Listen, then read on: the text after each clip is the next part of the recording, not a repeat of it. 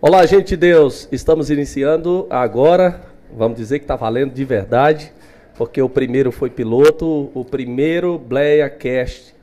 Esse é o podcast semanal que está disponível para você conteúdo, conteúdo de espiritualidade cristã de forma criativa e isso vem para transformar. Eu estou aqui, é, meu nome é Marco Sérgio, eu estou acompanhado aqui com, com o pessoal que sempre você vai ver. Aqui do meu lado está o Rafael. Rafael Alves. E ali está o Jonatas. Boa tarde, pessoal, tudo bem? E eu quero dizer para vocês que é uma questão de utilidade pública ouvir o nosso convidado de hoje. Você vai ter o privilégio de conhecer diversas áreas. Eu estou muito ansioso para ouvir aqui o pastor Itamar Batista. Pastor Itamar Batista está aqui na frente.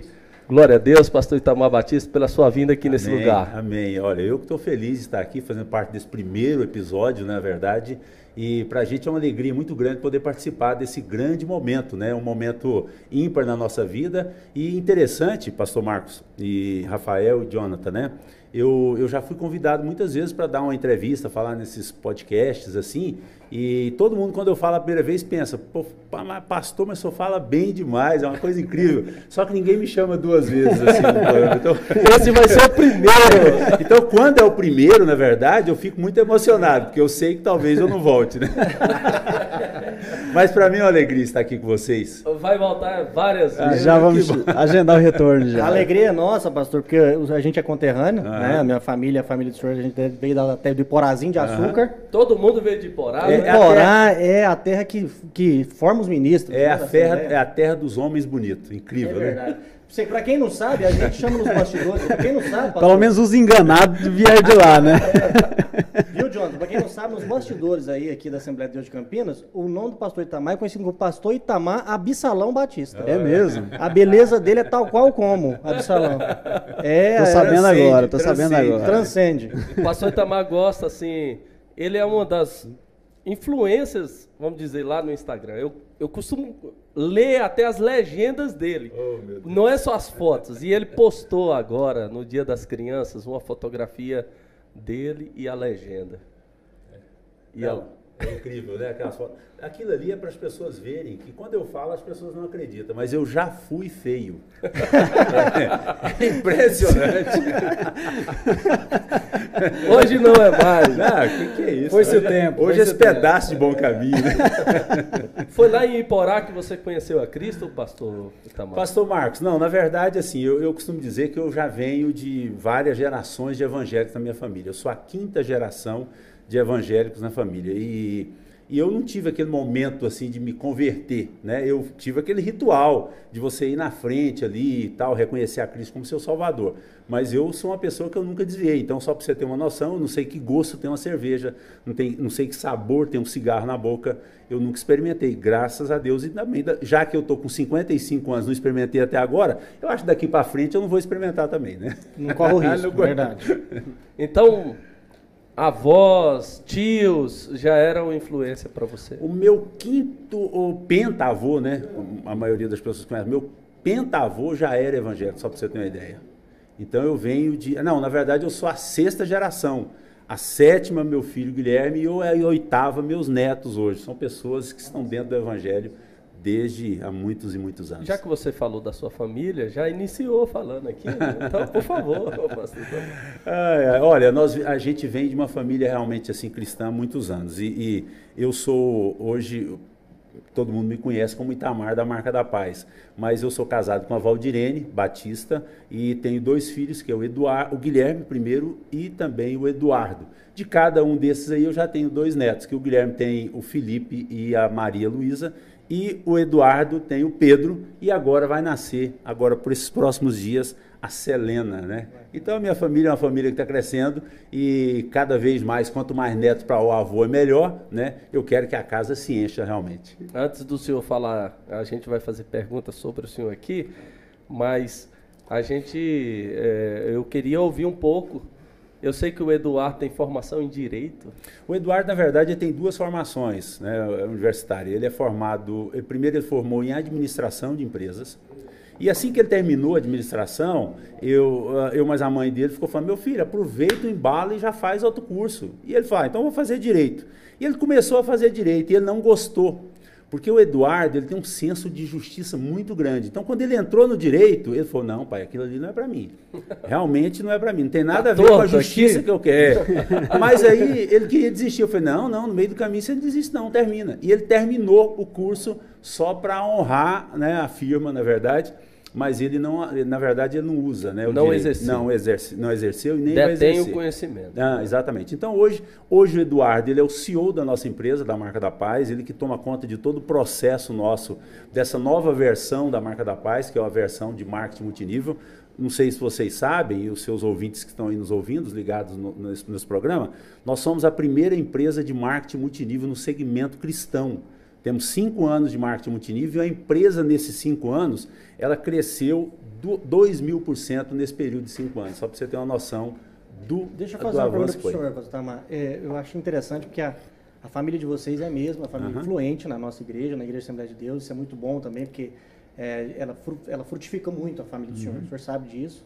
E eu queria saber como é que foi a sua relação com os seus filhos, aí com o Eduardo e com o Guilherme, uhum. se o senhor tanto quanto na, eh, tanto relacionado à igreja quanto à marca da paz, se houve da parte do senhor uma cobrança, o senhor sempre está no pé, ó, vocês têm que assumir aí postura na igreja, então assumir o ministério, então aqui assumir um cargo na empresa, vamos cuidar. Ou foi muito natural, eles foram crescendo e já encaminhando essas áreas aí? Então, eu na verdade, por isso que eu falei para você, é, falei em off na verdade, né, que nós não chegou nessa parte aqui na, na, na entrevista o que um dos livros que eu mais gostei de ter lido é como, é, é, como tornar aqui ó tá aqui aí, ó. como tornar-se uma pessoa de influência. Esse livro ele me ajudou muito nessa questão. Uhum. por que, que eu falo que me ajudou?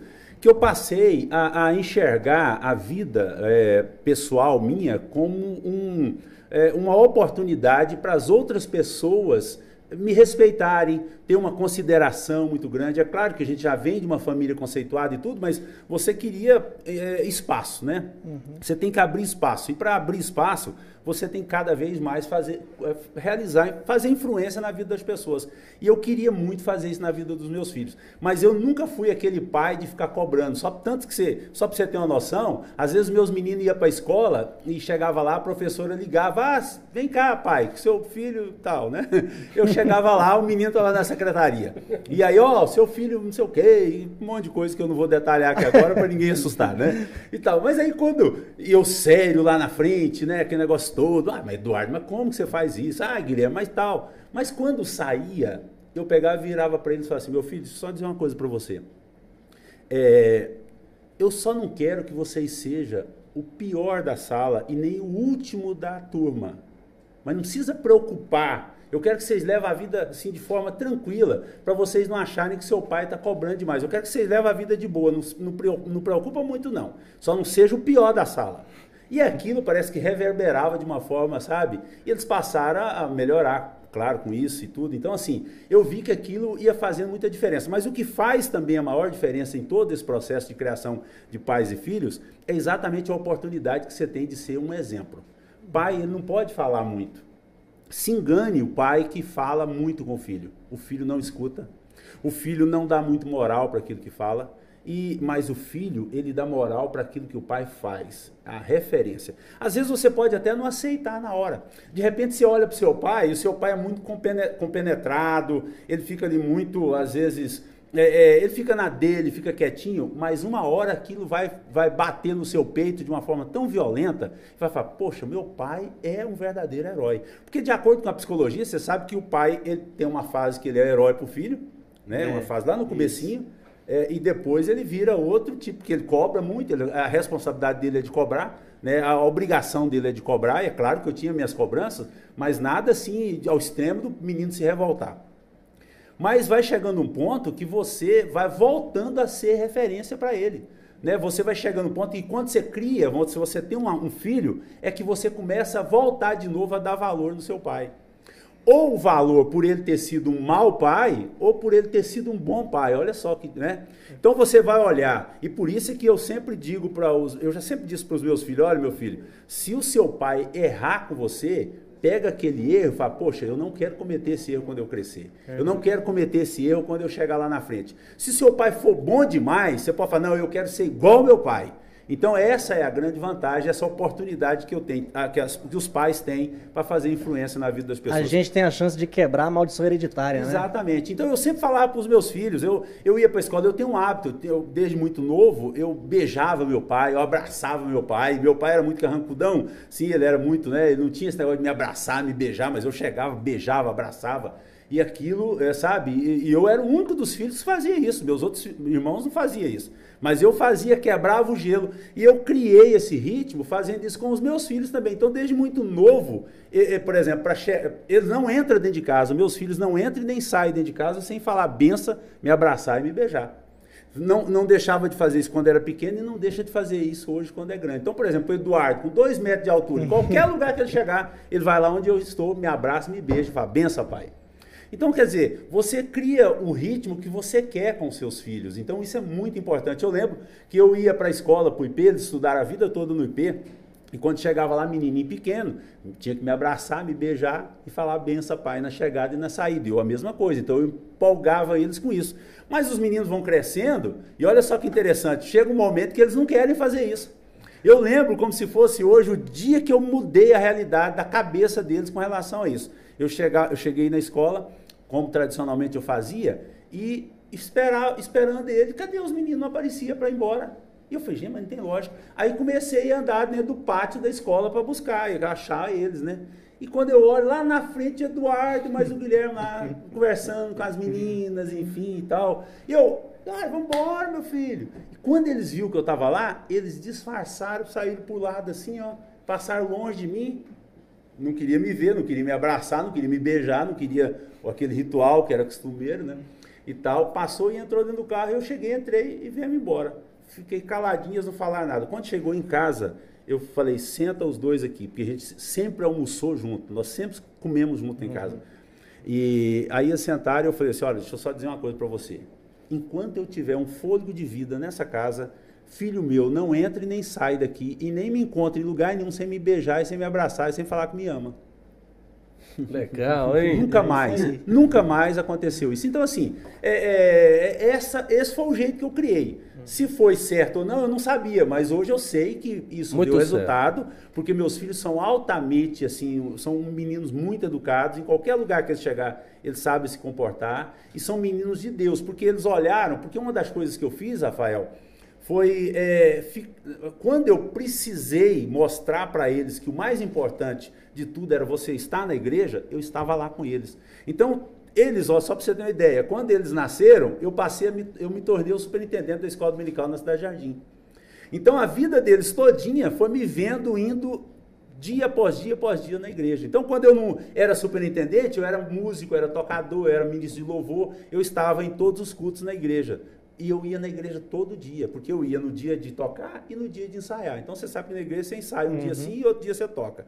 Né? Então eu ia. Quando eu, eles já começaram a ir para a escolinha dominical, eu me tornei o superintendente. Então eles nunca perderam uma escola dominical. Meus filhos nunca ficaram deitados na cama e eu fui para a escola e deixei eles. Ensina a criança no caminho Exatamente. que deve andar, não então, o é, caminho, né? Então hoje faz toda a diferença. Só que é claro que isso é uma opção que você faz, você tem que acordar para isso e falar, não, é isso que eu quero e vou seguir esse exemplo, que é o que a Bíblia está falando, ensina o cami no caminho. No né? caminho. Então você ensinando é aquilo lá, você leva. Eu não tinha que ir lá, levanta que senão eu te bato. Não, meu filho, ó, escola dominical, agora é a hora. Menino tem que obedecer, tem que ir. Agora, pai, não tem pai, fala, não, tadinho, estudou a semana toda. Eu não vou levar para a igreja domingo, não. Não leva, não, que você vai buscar ele em outro lugar que você não quer. Você entendeu? Então, é esse tipo de coisa que a gente tem que preocupar. E foi uma das coisas que eu fiz no começo e tem dado certo. Meus filhos hoje, só para você ter uma ideia, desde os 15 anos, o Guilherme é líder de jovens e adolescentes e tem feito um trabalho assim que eu não preciso falar que uhum. de repente uma hora você vai trazer para falar, mas assim, é um menino que tem feito a diferença no mundo inteiro hoje, né? Para mim, hoje o Guilherme seja um dos maiores ganhadores de alma hoje do Brasil. Uhum. Senão, é o Billy Graham das é escolas, Graham, né? É, lá na sede muita gente lá botou o apelido nele de Billy Graham do Cerrado. e o Eduardo também tem sido essa pessoa de influência que tem feito um trabalho muito grande na frente da marca da paz, e eu tenho certeza porque isso foi uma semente plantada lá atrás e não só só, é claro, com a família, que você tem que ser exemplo para a família, mas o exemplo na igreja. A, a criança tem que olhar e falar, pô, meu pai, olha o que, que meu pai está fazendo. Ah, meu pai está levantando cedo para ir para a igreja. Ó, eu tenho, só para você ter uma ideia, um dos principais trabalhos da marca da paz. Eu não sei se eu posso ir emendando um assunto. Pode ir emendando, pode, aqui já é aproveitar, lugar, é já aproveitar só para inserir uma pergunta é. nesse tema que você vai continuar. O senhor falou de dois temas aí, família e igreja. Uhum. E falando a respeito da marca da paz. A minha pergunta é: a marca da paz surgiu com um propósito ligado a ministério e se os seus filhos eles pegaram essa visão eu, eu, sei que vocês têm trabalhos sociais, uhum. a marca da paz realmente ela, ela tem uma marca que revela um propósito. Uhum. Isso veio do senhor ou o propósito foi sendo inserido conforme não, a marca crescia? Não, inclusive sua pergunta é excepcional, porque eu já ia falar isso sem uma pergunta. Olha o tanto uhum. que eu sou atrevido. Eu ia contar o que você perguntou aí agora, mas já que para o pessoal que está assistindo não ficar perdido, esse projeto da Marca da Paz, ele aconteceu 10 anos antes, efetivamente, dela realizar no papel. Eu tinha, estava te contando, acho que foi para você, não lembro agora. Ah, não, Rafael. então eu estava te contando que em 1980, exatamente 10 anos antes da Marca da Paz existir, eu estava, eu congregava na, na cidade de Porá, numa igrejinha que você conhece lá, acho que o pastor Marcos Sérgio também conhece não sei se você conhece a Vila Itajubá. Uhum. Então eu desci da igreja e fui embora para casa. Eu geralmente descia com as, com as coleguinhas, as menininhas, as mães e tal, que moravam exatamente na esquina da minha casa. E quando eu cheguei na porta da casa delas, a gente conversando, eu fiquei de frente, é, de uma forma paralela com a frente da minha casa, e eu enxerguei o muro da nossa casa em L. O muro em L. Uhum. E era uma casa muito grande, era uma casa de esquina. E quando eu olhei para aquele muro, Deus colocou na minha mente para mim escrever versículos bíblicos ali na, na, no muro da casa. Olha só. E eu fiquei tão empolgado com aquilo que o meu desejo era escrever versículos bíblicos ali no muro daquela casa, porque era grande, era uma avenida, era esquina, então fazia ter uma repercussão muito grande. E eu lembro que muito empolgado fui na minha mãe, foi mãe, nós precisamos de eu só eu vou escrever versículos bíblicos aqui na, nesse muro da igreja, ah, da, da casa, né? E a minha mãe olhou para mim: Não, meu filho, não pode, ser pecado.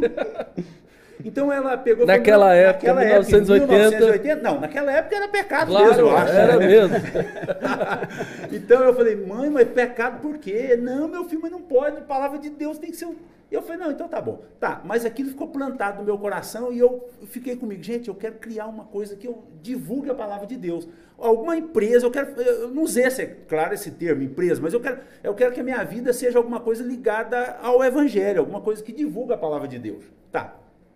Aí eu vim para Goiânia, em 82, é, e eu, como eu tinha acabado de, de, de aprender a tocar, em, em 80, em 80, 79 eu aprendi a tocar e eu já tocava na igreja. E eu vim para Goiânia, para morar aqui em Goiânia, exatamente para estudar, né? E só que depois eu não tive como ficar só estudando, eu tive que trabalhar e estudar. Mas eu lembro que quando em 82 eu cheguei para a igreja, é, pastor Marcos Sérgio, na cidade de Jardim, em 82, hum. cheguei para a igreja, uh, aliás, cheguei para Goiânia e eu lembro que eu não fui para a igreja naquele ano. Eu cheguei tipo assim, em novembro, era o final do ano. Né? Eu não fui, naquele final de ano, eu não fui para a igreja.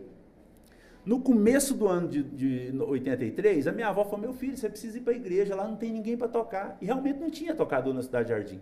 Naquela época não Sua tinha. família já era de lá, pessoal. Estou dizendo assim, avó, morava. A, a avó. minha avó era de lá, meu avô frequentava Sim. lá e tal, mas o restante da minha família era tudo lá de Porá.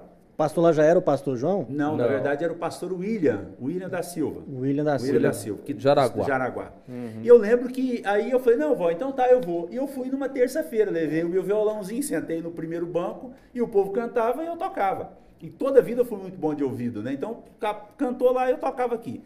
E aí, a partir daquele dia, eu nunca mais deixei de tocar na igreja. Eu fiquei sempre lá. Então, de 82, eh, aliás, de 83, começo de 83, até exatamente em 2016 foi quando eu saí da Cidade Jardim. Então, são 34 anos hum. na Cidade Jardim. Então, assim, esse projeto ele começou lá em 80, mas quando eu casei em 88, em 1990, nós abrimos a nossa primeira empresa que era o sonho né, que eu tinha de ter uma empresa que eu pudesse ter a minha família trabalhando nela. Esse era o meu projeto, minha esposa. E, e Já queria... era ali na Vila Adélia?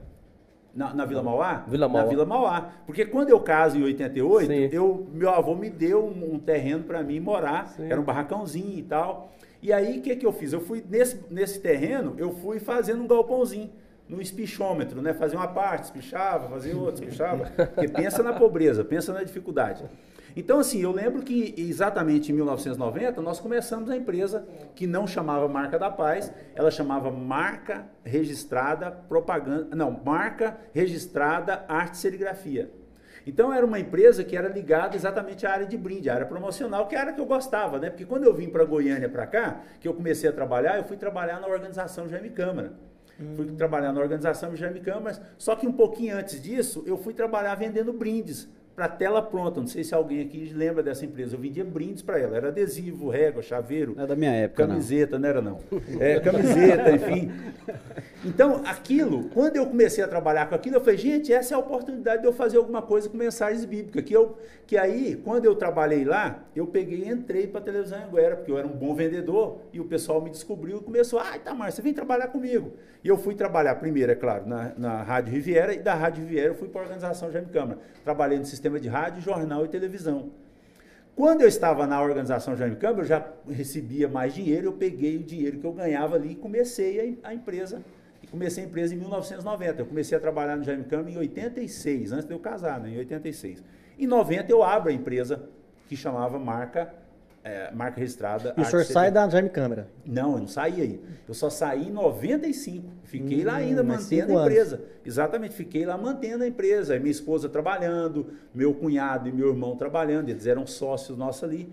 Mas isso só foi acontecer, esse projeto, exatamente em 1990, 10 anos depois. Eu realizei aquele sonho de criar uma empresa que pudesse levar a palavra de Deus. Eu era, eu era apaixonado daquilo. Então eu, eu ia fazer, só para você ter uma noção, uma, uma empresa me contratar, ah, eu quero que você faça 10 mil chaveiros. Eu comprava 11 mil chaveiros e pegava mil e fazia para mim os mil chaveiros e vendia na igreja, fazia, nas livrarias, fazia mesmo com régua, com adesivo, enfim. A gente foi criando esse negócio, fazendo uniforme para as empresas, camiseta promocional, camiseta com estampa de político, né? Que eu fui o maior fabricante de camisetas, na verdade, estampado, não é, não é fabricar, era estampar a camiseta aqui do estado de Goiás.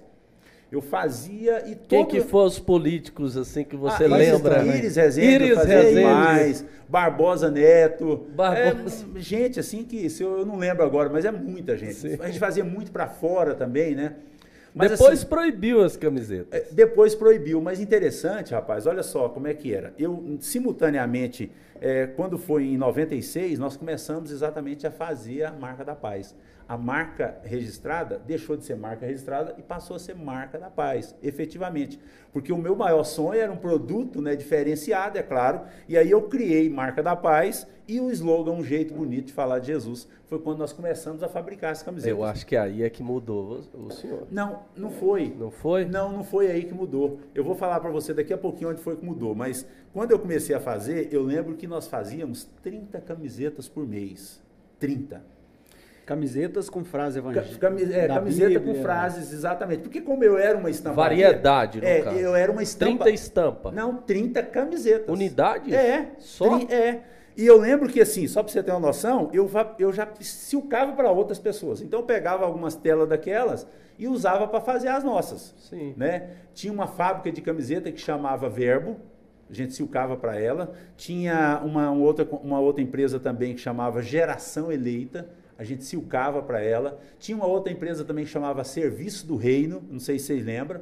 Então, assim, eu sempre tinha aquelas ideias de trabalhar com aquilo. E fabricando para algumas dessas, estampando para algumas empresas dessa, aí um dia essa menina que era, hoje ela é pastora da, da Luz para os Povos, ela fabricava essa geração eleita. E aí um dia ela falou para Valdirene, Ué, Valdirene, você tem vontade de fazer esses negócios também? Por que, que você não faz e a gente troca? Você silca para mim e eu fecho para você. Ela tinha uma confecção, né? Ela tinha uma confecção. E aí a gente fez aquela parceria. Então eu tinha uma opção de fazer muitas artes em poucas quantidades. Então eu poderia, por exemplo, só para você ter uma noção, fazer 30 estampas em 30 camisetas. Uma estampa em cada camiseta, se eu quisesse, Sim. né? E era um maior fenômeno de venda, gente, você não vai acreditar.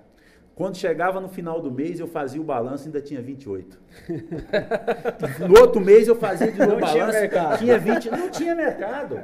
Não tinha mercado, você sabe por quê? Porque o, o, o nosso público, o público que eu decidi criar é, é, as camisetas para vender para ele, era o público assembleano e na época não usava camisetas. As camisetas eram muito poucas, um ou outro que usava a camiseta. Gente. E, e, era uma coisa impressionante, pastor Marcos, que assim, eu olhava e falava, gente, mas por que, que não vende? É um produto tão bom, né? Quer dizer, escrito Camiseta Deus. feminina fora de, de cogitação. Não, não, nem se falava, era só camiseta masculina. Nós, nós trabalhamos muito tempo fazendo só camiseta masculina, não tinha feminina. Igual hoje a gente tem baby look, e hoje é uma exigência do público feminino. Se você não tiver feminina, você praticamente não vende. Porque o que puxa a venda do masculino é a feminina. Entendeu? Então, assim, foi uma coisa muito interessante que nós começamos a fazer aquele negócio, mas é, eu posso falar assim de coisas. Nós estamos falando para público evangélico, né? Eu posso é, falar de coisas assim que sejam pode. espirituais. Pode, posso? sim, tá. claro, por favor. Então eu fabricava aquelas camisetas e eu ficava pensando, Jesus, mas por que, que não dá certo? Me fala, aonde que tá? Eu ia para o shopping, mas a minha esposa, e eu chegava no shopping flamboyant na época, e eu olhava, é, é, tinha uma lojinha que era uma lojinha de, de essência, de perfume aromática, que esse trem, que tem até hoje no shopping, se você for, tem até hoje. Que esse cheirinho, que esse trem, sabe? É. E eu falava, mas não tem lógica. Olha essa loja aqui. Olha, tem como uma loja dessa se mantém num shopping e eu não tenho condição de vender camiseta marca da paz, uma camiseta que tem mensagem, que tem isso, tem aquilo. Ela fala, não, tá, mas é assim mesmo e tal. E eu questionando aquilo, né? E eu levava, inclusive, só para você ter uma ideia, as camisetas para a igreja para vender, que era o meu lugar, né? E eu chegava, quando eu mostrava a camiseta com mais linda, adivinha o que, que o povo falava para mim? Itamar, isso, aí, isso é pecado. Não pode fazer 1980? 1990. 90, oh, 90, 90, 90 e 95. 6, 90, é, é. é. Aí, rapaz, eu falei, mas não é possível, gente. E aquilo foi me desmotivando de novo. Pensa num negócio assim que. Quer dizer, aí é claro que eu ganhava dinheiro com outras coisas. Mas eu fabricava, eu, eu insistia na fabricação daquelas camisetas com mensagem bíblica.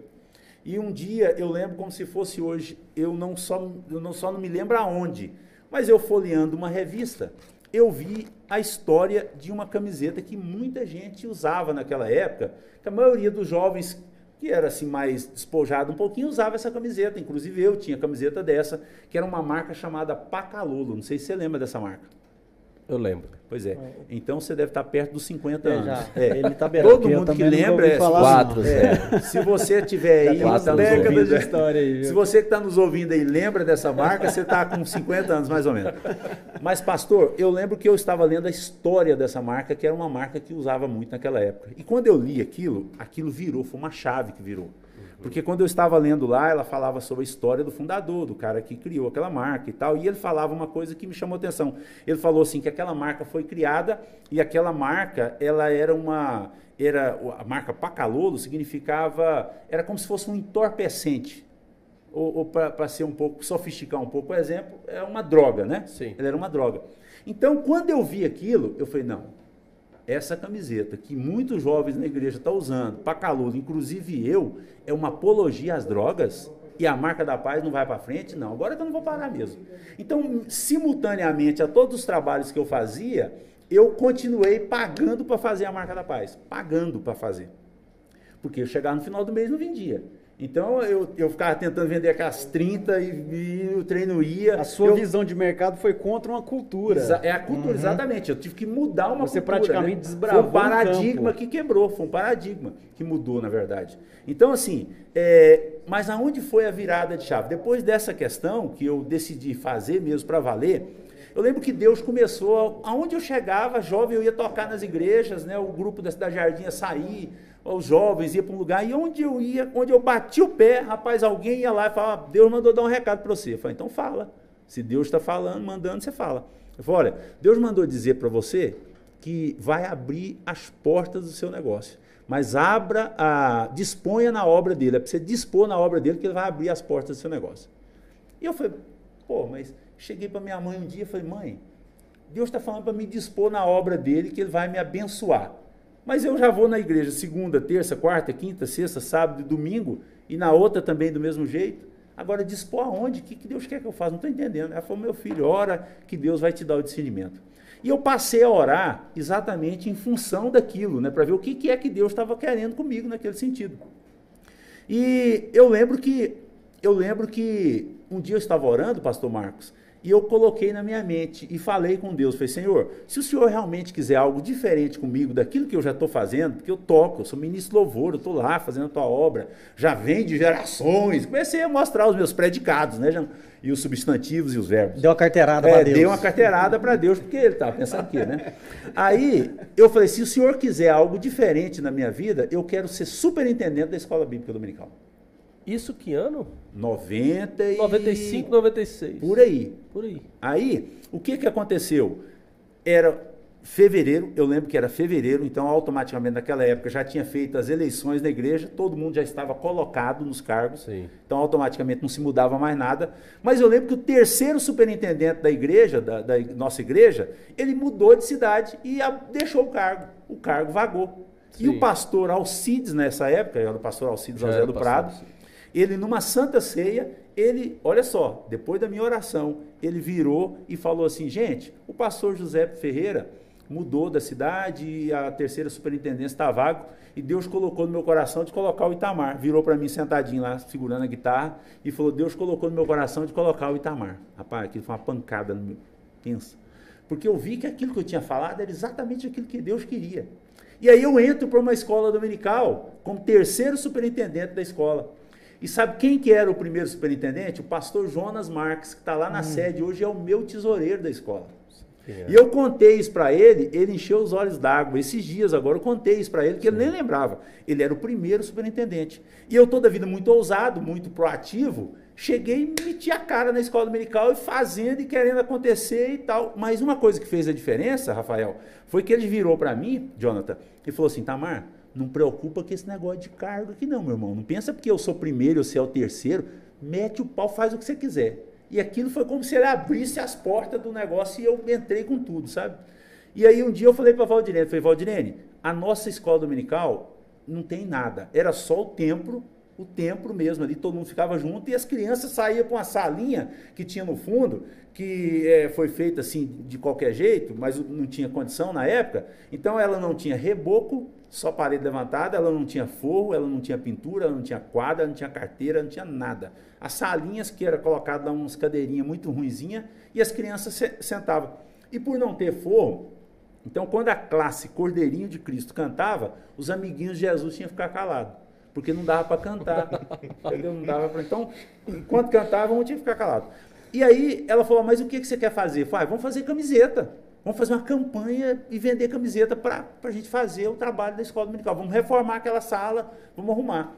E ela falou, então vamos fazer. Nós não tínhamos dinheiro, fui no pastor Alcides. Falei, pastor Alcides, só podia arrumar dinheiro para a gente, comprar pelo menos a malha, que o restante eu faço, e nós vamos levantar um dinheiro para a gente arrumar a escola dominical. E aí ele falou, não, tudo bem, pode ir lá. Eu comprei, eu lembro como se fosse hoje, o dinheiro deu para a gente comprar 130 camisetas, malha para 130 camisetas. Cortei, eu mesmo cortei, nós mesmos silcamos, nós mesmos fechamos e, e fizemos então 130 camisetas. Aí sim, pastor Marcos, aí foi o maior fenômeno de venda, porque 130 camisetas nós vendemos exatamente em menos de 30 dias. Glória a Deus. Não, o fenômeno foi tão grande, não foi só na questão da rapidez na venda, foi no dinheiro que entrou.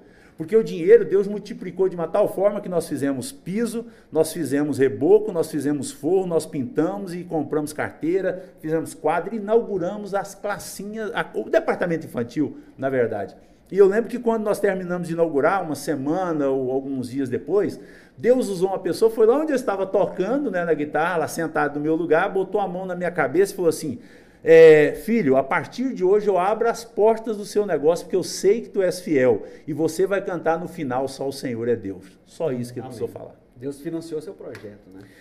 Gente, a partir daquele dia, eu não fiz mais 30. Eu passei a fazer 100, elas não deram. Passei a fazer 500 por mês, elas não deram. Passei a fazer mil, não deram. Passei a fazer duas mil, não deram. Passei a fazer 5 mil camisetas, elas não deram. Deus abriu as portas de uma forma estrondosa. Foi um negócio assim gigantesco. E assim, aquilo que não dava dinheiro, passou a dar. E aquilo que dava, parou de dar. Porque eu lembro que uma coisa interessante foi que Deus usou uma pessoa um pouco antes e falou que ele ia mudar aquela situação que eu estava vivendo. Né? Um pouco antes disso, ele falou, vou mudar essa situação. E eu fiquei pensando, mas como é que Deus vai mudar a situação? Né? Era a, a situação que ele ia mudar era exatamente isso. Aquela camiseta que era o meu sonho, o projeto nosso, passaria a dar dinheiro e aquilo que dava dinheiro não ia dar mais. E o que, que é que não dava? As camisetas políticas, que era onde eu ganhava muito dinheiro. Sumiu. Parou, de repente proibiu, não podia fazer Legislação mais. eleitoral proibiu. É, eu fiquei, só para você ter uma ideia, eu fiquei com mais ou menos umas 30 mil camisetas políticas em estoque.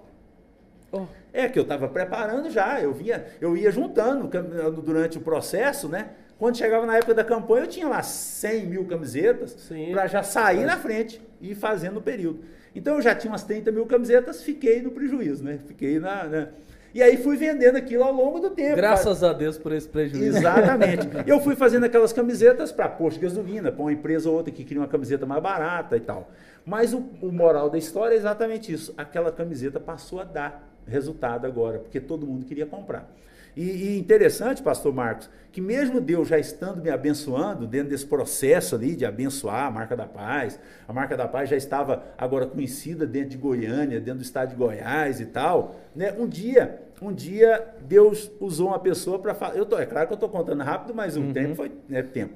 É, um dia Deus chegou em mim através de uma pessoa e falou assim: Olha, Deus mandou dizer para você que Ele vai usar um dos grandes para te abençoar.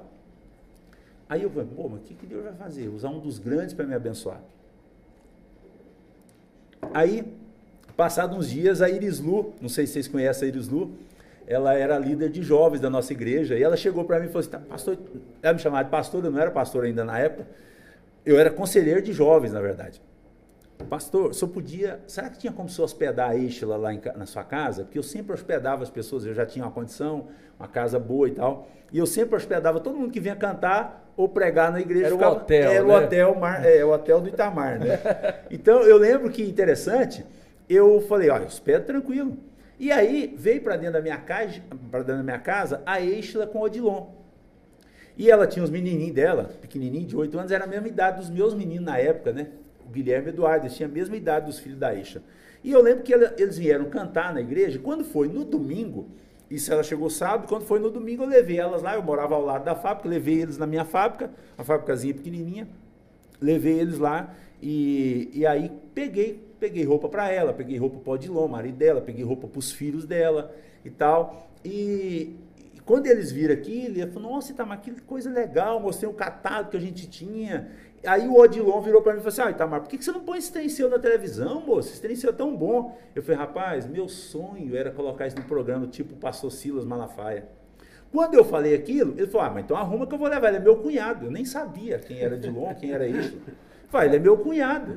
Né? O o Odilon é irmão da mulher do, do pastor Silas Malafaia com o bigode. Exato, Tá com o bigode. com o bigode. Aí, rapaz, ele, eu peguei e arrumei uma caixa, fiz uma caixa com tudo quanto é produto marca da paz, entreguei na mão dele. Na segunda-feira eles foram embora. Quando foi terça-feira, eu recebi uma ligação. Adivinha de quem era? Pastor Silas. Pastor Silas Malafaia, me ligando. Pastor, eu recebi um material, você me chamou de pastor também. É, eu recebi um material aqui, eu queria saber o que, que você quer fazer com isso aqui. Foi, pastor Silas, eu não sei. Eu só sei que eu quero fazer alguma coisa. Eu quero, que o o que o senhor quiser fazer, eu estou disposto a fazer. Falei, ah, mas então, era terça-feira. Você pode vir aqui na sexta-feira para a gente conversar? Falei, posso. Aí eu peguei o avião, eu, a minha esposa, e convidei o Davidson para ir. Davidson Costa, e ele foi comigo, lá para o Silas Malafaia. Chegamos lá, fizemos uma parceria para ele divulgar o nosso produto na- na- no programa dele. E, e ele teria uma comissão, é claro, os vendedores deles iam vender, eles teriam uma comissão, quer dizer, eu não ia gastar nada a não ser comissão, que é coisa de praxe, só para você ver o tanto que Deus é tremendo. Pastor Marcos, eu fiz uma parceria com ele e eu só consegui mantê-la durante quatro meses. Eu tive que ligar para ele, falei, Pastor Silas, não vai dar. Se a gente continuar, eu vou, é, eu vou queimar o seu nome, vou queimar a gente também aqui. Porque ele vendia, só para você ter uma ideia, ele vendia, ele vendia duas mil camisetas no sábado para me entregar na outra semana.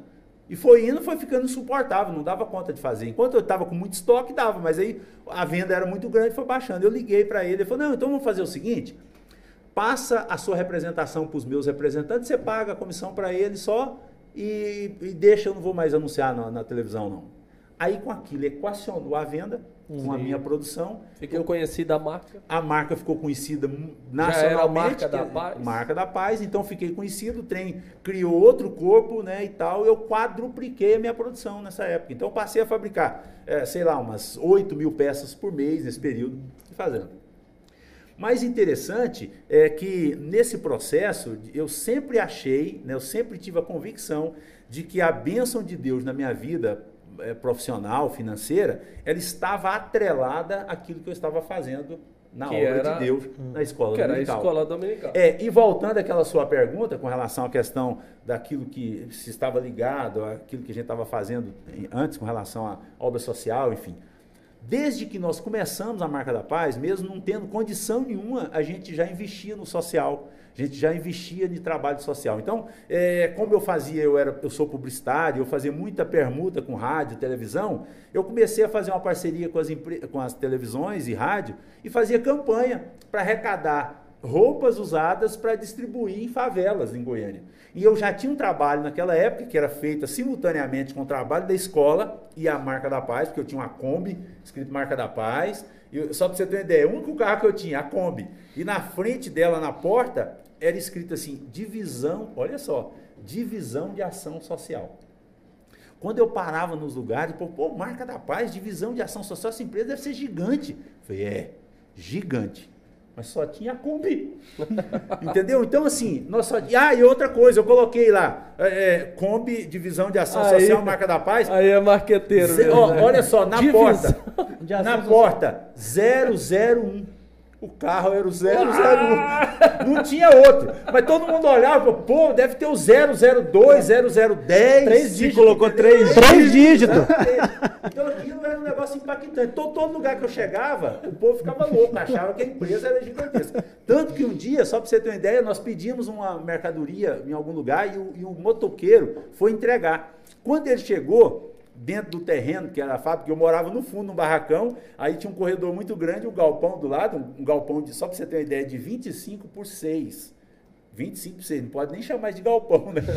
E aí o cara chegou, e aí, enquanto ele foi esperar para receber, ele debruçou na, na janela e vendo o pessoal silcando. Quando ele viu que era a marca da paz, ele falou: Ué, mas aqui que é a marca da paz? Falei: É, aqui que é a marca. Ué, rapaz, eu achava que essa empresa era de São Paulo, porque eu divulgava demais no rádio Sim. e tal, até na televisão. Então o cara criou a falsa impressão que ela era gigantesca. Sim. E eu sempre quis mostrar que realmente ela era gigante, né? Então eu, eu falei, não, você é a marca da paz. Eu, não, mas não é de São Paulo, não, é daqui. Entendeu? Então, assim, sempre criou aquela expectativa. Mas o interessante é que a gente ia para as favelas, distribuir sopão, distribuir roupa, distribuir tudo. E os meninos iam junto, Guilherme e Eduardo. Só para você ter ideia, eu tenho foto lá, né? O histórico da Marca da Paz, foto de, de trabalhos que a gente fazia na favela, que o Guilherme tá só de calçãozinho. Porque ele ia com tudo quanto é roupa, calção e, e, e tênis e tal, chegava lá e dava tudo para os outros. Porque estava todo mundo dando os trem que estava levando e ele não aguentava ver os meninos fazia. Então hoje, quando eu olho para o Guilherme dentro de um projeto da Minha Missão, que hoje nós temos um trabalho mesmo da Marca da Paz, que chama Minha Missão. Foi lá em Aracaju, na minha terra. Você foi. Você teve lá, não? Eu não estive lá, Ah, tá. mas eu, todo mundo, acho que boa parte sabe aqui que eu sou sergipano. Aham. Então, Sergipe acho que foi o último trabalho Foi o último trabalho antes que eles da pandemia, fizeram. Antes Isso. da pandemia. A Damaris, que é a, a líder de louvor Foi. da Casa do Oleiro e lá Aham. do- da igreja do setor São Francisco, foi também. Então, então assim, é, hoje o trabalho ganhou uma magnitude muito grande exatamente porque foi para a mão do Guilherme e criou é, esse, essa roupagem nova, que é, é claro que uma dimensão gigantesca, porque não dava mais para o Itamar da Marca da Paz e a Valdirene fazer, mas agora já dava para outros que tinham aprendido a fazer. Sim. Que foi aquilo que eu falei para você, a questão do exemplo, né? Eu nunca precisei falar para o Guilherme, não, meu Guilherme, você tem que fazer. Nunca falei isso para ele. E na verdade, o Guilherme sempre, o, Rafael, eu, o Guilherme eu sempre tive que puxar um pouco. O Guilherme é totalmente diferente do Eduardo. O Guilherme, toda a vida, ele foi para frente na igreja. Então, assim, eu tive que ficar falando, Guilherme, não precisa ir tanto na igreja. Eu falei, não, pai, mas eu quero. Porque ele ia todos os dias na igreja. Então, ele se tornou líder de adolescente jovem desde os 15 anos. E ele era ligado no 12, como hoje ele é ligado no 24. Né? Então, assim, o tempo todo pregado. E eu ficava, não, meu filho. Agora, o Eduardo já era diferente. O Eduardo, eu tinha que, enquanto o Guilherme eu, eu puxava, o Eduardo eu tinha que empurrar. Eu falava, Eduardo, vai. E o Eduardo, ele, ele sempre, sabe, ele, ele não tinha aquela disposição do irmão dele, aquela pegada do irmão dele e tal.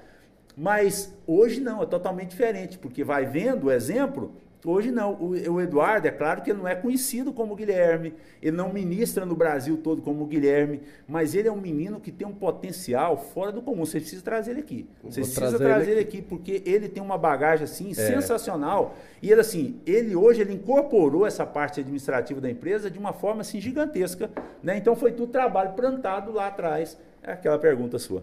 Eu acho. Vou dar uma folga para vocês perguntar. Não, é... eu tô achando bom demais isso aqui, ó. Experiências, suas histórias. Eu já comi quatro pão de queijo. então vou deixar vocês conversar um pouquinho para me comer. Não, vai, pode Tô brincando, tô brincando. Põe um cafezinho aqui para mim, aqui, Jota. Café com o pastor. Olha, eu, ó, eu não sei se é, essa é a, é a pergunta certa, uhum. mas eu posso dizer assim, eu acho que hoje você tem muito mais razão de fazer. Já tem a paixão mesmo pela escola bíblica dominical, de participante.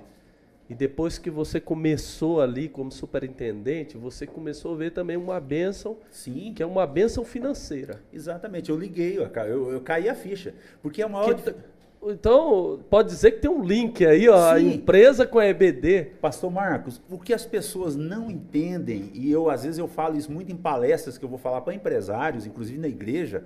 Agora, por exemplo, mês passado eu fui falar para empresários lá em Cuiabá, que é um projeto que chama Prosperity, que é fantástico, vocês precisam conhecer também.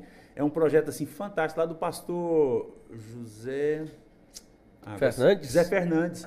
Então eu fui lá falar no projeto. É um trabalho assim muito legal. Mas uma coisa interessante é que as pessoas não conseguem fazer esse link que nós estamos falando aqui agora. Eles não conseguem é, entender que quanto mais você faz um trabalho na obra de Deus, mais Deus te abençoa. Quanto mais você dispõe na obra aqui, Deus te abençoa ali. Entendeu? E eu costumo usar, inclusive, um texto que está lá em Gênesis, capítulo 36, versículo 24. Lá fala assim, ó: Esses são os filhos de Zibeão, Aiá e Aná. Uhum. E o Aná foi aquele que descobriu as fontes termais no deserto enquanto apacentava as jumentas de Zibeão, seu pai. Então, só para você ter uma noção, Aná, ele se torna, ele não era o primeiro filho, então só para você ter uma ideia, naquela época, quem tinha a bênção da primogenitura era totalmente diferente do outro, e o Aná, ele era o segundo filho. Mas a palavra de Deus está dizendo que enquanto ele apacentava as jumentas do pai dele, ele encontra fontes termais. Então, ele fazia uma coisa difícil, não é fácil apacentar jumento, quem sabe, quem já viu jumento aqui sabe muito bem como é que é, né? Jumento é muito difícil de apacentar, mas ele fazia, na Bíblia não fala que ele reclamava, e pela idade dele, ele era um adolescente. Então imagine um adolescente apacentar as jumentas do pai dele. Se fosse eu ou se fosse você, estaria reclamando. Ah, não, pai, jumenta não. Pai, jumenta é difícil demais, não quero mexer com jumento, não. Não posso criar cavalo, não pode mexer com cavalo. Não, mas ele criava, ele cuidava das jumentas do pai dele. Enquanto ele fazia esse trabalho difícil, complicado, Deus dá para ele um presente. Deus faz ele encontrar fontes termais no deserto. E quando a gente fala de fontes termais na Bíblia, fala de riqueza, fala de prosperidade. Eu não preciso falar para vocês aqui que estão tá nos ouvindo, é, por exemplo, o dono da pousada do Rio Quente o cara é milionário. É. Um dos maiores acionistas da pousada, enquanto você está lá gastando sua fortuninha lá, o seu dinheiro, ele está gastando nos Alpes Suíços, porque é o hobby dele. Alpes Suíços esquiando. Só para você ter uma noção. Então, assim, enquanto é, Aná apacentava as jumentas do pai dele, Deus dá para ele um tesouro. E aí ele se torna um cara proeminente, um cara completamente diferente, porque ele se torna conhecido e se torna um príncipe também na casa dele. Trazendo isso para o nosso lado, às vezes a pessoa ele não para para pensar. Tudo na vida tem o primeiro trabalho que é você apacentar jumento. Em qualquer coisa que você vai fazer. Uhum. Qualquer coisa, seja dirigir uma igreja, primeiro você vai apacentar os jumentos. Você nunca vai pegar uma sede para dirigir. Na primeira, você não, você vai apacentar, você vai apacentar uma igrejinha lá e, e, é a mesma forma aqui do Aná. Ele apacentava jumento, é a mesma forma, você vai apacentar jumento lá na igrejinha. Você vai cantar no, no, no casamento, uhum. mas você não vai cantar nos primeiros casamentos seus, você não vai cantar no casamento que você vai ganhar muito dinheiro. Você vai cantar nos casamentos lá que é o mesmo apacentar jumentos. Você vai cantar lá, o som não tá bom. Você vai cantar lá, o, o, o, os convidados não tá nem aí para você. O som é ruim, o lugar é ruim, é tudo é ruim. Isso é uma apacentar de jumentos. Só que a Bíblia não fala que Aná reclamava. Em lugar nenhum fala que ele reclamava. Na verdade, é, é três ou quatro versículos só que fala desse cara na Bíblia. E ele não reclama hora nenhuma. E por causa disso, Deus dá para ele um presente. Então, trocando em miúdos ou sofisticando para você, é, enquanto você presta um serviço que é difícil, não só na obra de Deus, em qualquer outro lugar, você está apacentando jumentos, mas você está correndo um risco de encontrar fontes termais no deserto. E eu tenho certeza, diante do que eu já experimentei, eu já apacentei jumentos, e, eu, e é claro que eu não vou entrar em detalhes aqui para você, mas eu já apacentei muitos jumentos, eu encontrei fontes termais. E todo mundo encontra. Mas sabe por que, que ninguém, às vezes alguns não encontram? Ou demoram a encontrar? Porque enquanto está apacentando jumentos, eles estão reclamando. E vai desistindo. E vai desistindo. Então, assim, por apacentar jumentos e reclamar, você continua apacentando jumentos. Você nunca vai encontrar fontes termais. Agora, é claro que hoje eu desfruto é, desse, dessa dessas fontes termais que Deus fez encontrar. Né? Então Deus me colocou nesse patamar hoje e é um patamar considerado porque Deus ele me fez prosperar no deserto. Né? No deserto. Vamos ser honestos agora. Vamos. É o que eu estou tentando desde que eu cheguei. Escola Bíblica Dominical da Igreja Sede Campinas Madureira aqui em Goiânia. É a maior EBD do Brasil, Brasil? mesmo? É a maior. É a maior. Bom, é a maior, é igual aquele esquema que eu te falei lá da marca da, da paz, né? Da Kombi, enfim. Mas olha, vamos voltar um pouquinho para você entender a jogada. Eu, eu fui superintendente durante 15 anos consecutivos na, na cidade, cidade de Jardim. Jardim. Eu uhum. não perdi eleição, tanto que foi indo, eles não faziam eleição mais. Sim. Chegava ah, Itamar de novo, porque eu, eu entrava na eleição, ganhava todo mundo, ninguém conseguia ganhar. Porque o trabalho era muito bem feito, eu investia naquele trabalho, eu pagava um preço muito alto. Né? Eu, eu, aqui lá na Cidade Jardim, eu apacentava jumentos, né? só para você entender. Então, eu fazia um trabalho, só para você ter uma ideia, eu fazia umas festas de crianças no período que eu era superintendente, que acontecia na Semana da Criança em outubro. Que até hoje eu encontro pessoas na rua, homens já casados com filho, falo, pastor, eu nunca esqueço daquelas festas que eu fazia, que ficou marcado da minha vida, pro resto da vida, que não vai sair mais. E eu já encontrei foi vários meninos que eram meninos naquela época que experimentaram aquelas festas que eu fazia. Então, assim, eu, eu conseguia promover. É, a escola dominical na Cidade Jardim, é, é claro que eu nunca consegui 100% de frequência, porque você não consegue em lugar nenhum. Mas eu já consegui 96% de frequência Nossa. na Cidade Jardim. Só para você ter uma noção.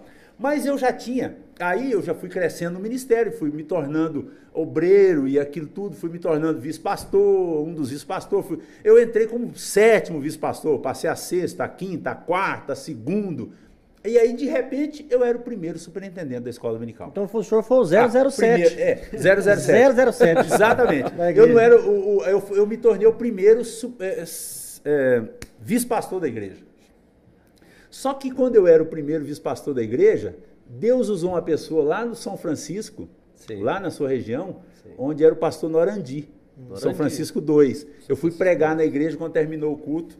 O pastor, a pastora Andréia, esposa do pastor Norandi, me chamou, eu e a minha esposa, e falou assim: Tamar, Deus me deu uma revelação enquanto você ministrava lá na, na, na, na igreja, e, e ele mandou dizer para você que o seu tempo na Cidade Jardim acabou. Deus vai levantar o seu pé de lá. E ele mandou dizer para você que a proposta vai chegar. E ai de você se disser não quando a proposta chegar. Mas não precisa se preocupar. Quando a proposta chegar, ele já vai ter tirado o amor que você tem ali na Cidade Jardim, para que quando a proposta chegar, você não fale não. Rapaz, eu vou pular essa parte, que eu não quero entrar em detalhe.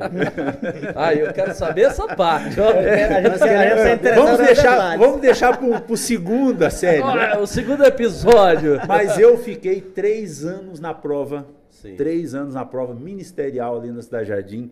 E, e foi, foi quando Deus me levou para a sede. O bispo me chamou. 2016. 2016. Isso não vem lá de 2013, 13. né? 2012 e tal.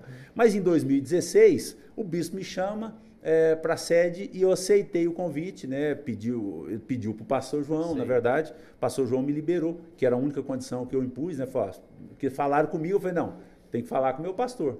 E aí falaram com o meu pastor, me liberaram e eu fui para a sede. Mas quando eu fui para a sede, eu fui com uma única consciência. Eu recebi o convite, aceitei, e eu fui com uma consciência. Eu sabia que Deus não ia mais abrir as portas do meu negócio, porque ela já estava aberta.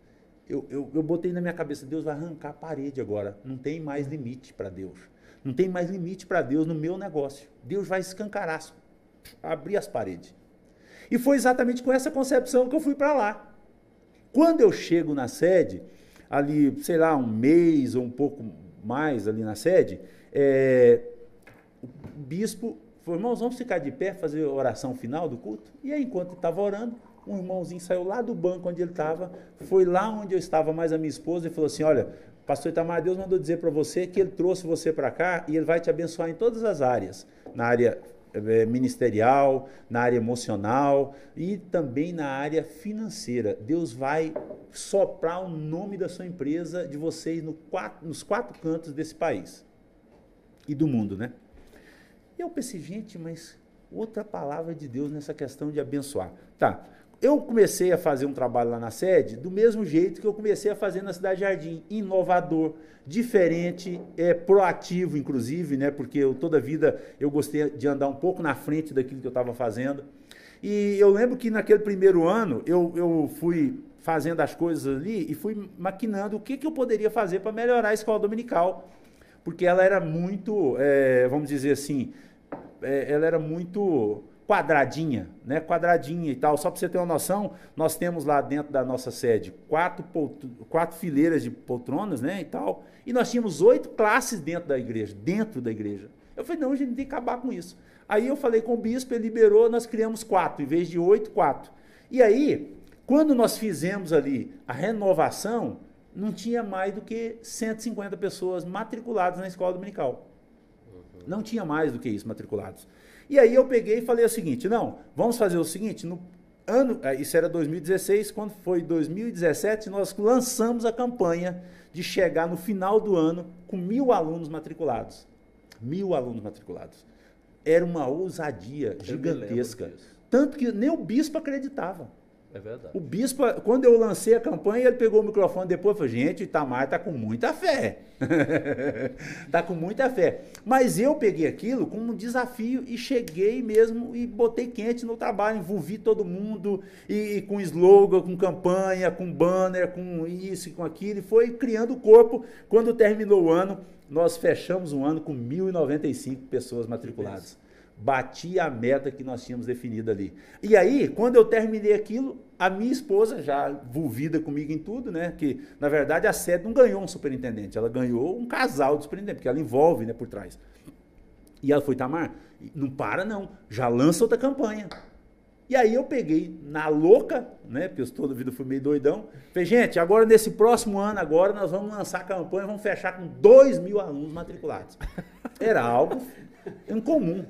2 mil alunos Uma manhã de escola dominical, domingo. Ah, tá. E aí, o que que acontece? Só para você ver, o ganhador, o milésimo aluno, ia ganhar um jantar na casa do vice-presidente, que é o pastor Samuel. Pastor Samuel. Né? E eu lembro como se fosse isso, ah, como se fosse hoje. Foi o irmão Paulo, que era o diácono da igreja, que foi o milésimo aluno da igreja a ser matriculado. Aí foi com a família toda, nós fizemos um jantar, foi todo um, um, evento assim muito legal. E aí fizemos jantar e lançamos o desafio do segundo milésimo aluno na escola bíblica dominical. E o prêmio seria um jantar ou almoço na casa do bispo. Imagina. Então o povo começou. Ah, eu quero na me casa. lá. Não, aí todo mundo foi. E aí, nós te... quando nós terminamos aquele ano, só para você ter uma, uma noção, é, nós batemos a meta de nós terminamos o ano com 1.800 alunos. Eu não bati a meta. Não bati a meta. Mas ficou feliz. 1.800. 1.800 e alguma coisa. Feliz. E, e aí, não bateu a meta Não, eu feliz. não estava feliz. Eu não estava feliz, porque eu não tinha batido a meta. Eu sou um homem que quando bota uma meta, eu quero cumprir ela. Oh. Não pode botar meta para mim, que se botar, eu enquanto eu... E aí eu, che... aí eu lembro que quando virou o ano e eu não tinha batido, eu falei, irmãos, então a meta vai mudar agora para o dia 15 de maio, dia do meu aniversário. Nós vamos ter que bater essa meta de 2 mil alunos matriculados. Quando, aí eu. 15 de quanto, pastor? 15 de maio. Então nós vamos trocar presente, ah, é? 16 de maio. ah, eu sei. e aí eu lembro que nós chegamos em dia 15 de maio com 2.460 alunos, alguma coisa nesse sentido. Olha só que fantástico. E aí já lançamos simultaneamente a meta dos 3 mil alunos. 3 mil alunos matriculados. Agora deixa eu te perguntar, pastor. Então, é que sim, pelo que se não me falha a memória aqui, a, é, fazendo as contas aqui por alto, que o senhor é superintendente a primeira vez desde lá de 95, 96. Por aí. Por aí. É, eu, inclusive, É, essa né? semana eu pedi para fazer para mim o levantamento O lá na Cidade Jardim. lá na cidade Então, Jardim. 27 Pra me ver, anos, exa- 26 anos. Exatamente. Fazer uma pergunta pro senhor. Dentro- Desde lá, 95, década de Aham. 90 ali, o que, que o senhor acha que mudou na, na cultura da Assembleia ou, na, ou na, na concepção sobre a EBD? Se teve alguma mudança, se não teve? O que, que a gente, como assembleiano, a Assembleia hoje como igreja, entende o que, que é a EBD? Uhum. Se ela perdeu importância, se não perdeu, perdeu lugar para outros eventos na igreja ou não? O que, que o senhor enxerga? Olha, a Assembleia de Deus, ela perde em alguns lugares, em alguns lugares, porque eu como superintendente da escola dominical, eu às vezes eu ia muito visitar outras igrejas, eu sempre criava alguns alguns algumas coisas para fazer jun- conjuntamente com a nossa regional, quando era na Cidade Jardim. Então eu via que muitas igrejas, elas pecam exatamente porque elas não incentivam o pessoal da escola dominical. E foi o mesmo que aconteceu quando eu fui para a sede, porque aí eu comecei a, a, a, a- a criar, a ganhar visibilidade, é claro, a nível de campo, né? Então hoje o povo me chama, ah, eu sou o superintendente do campo de Campinas, né? Eles usam essa expressão. E aí eu comecei a, a valorizar um pouco isso e também a, a, a- a ouvir as pessoas sobre escola dominical na sua igreja.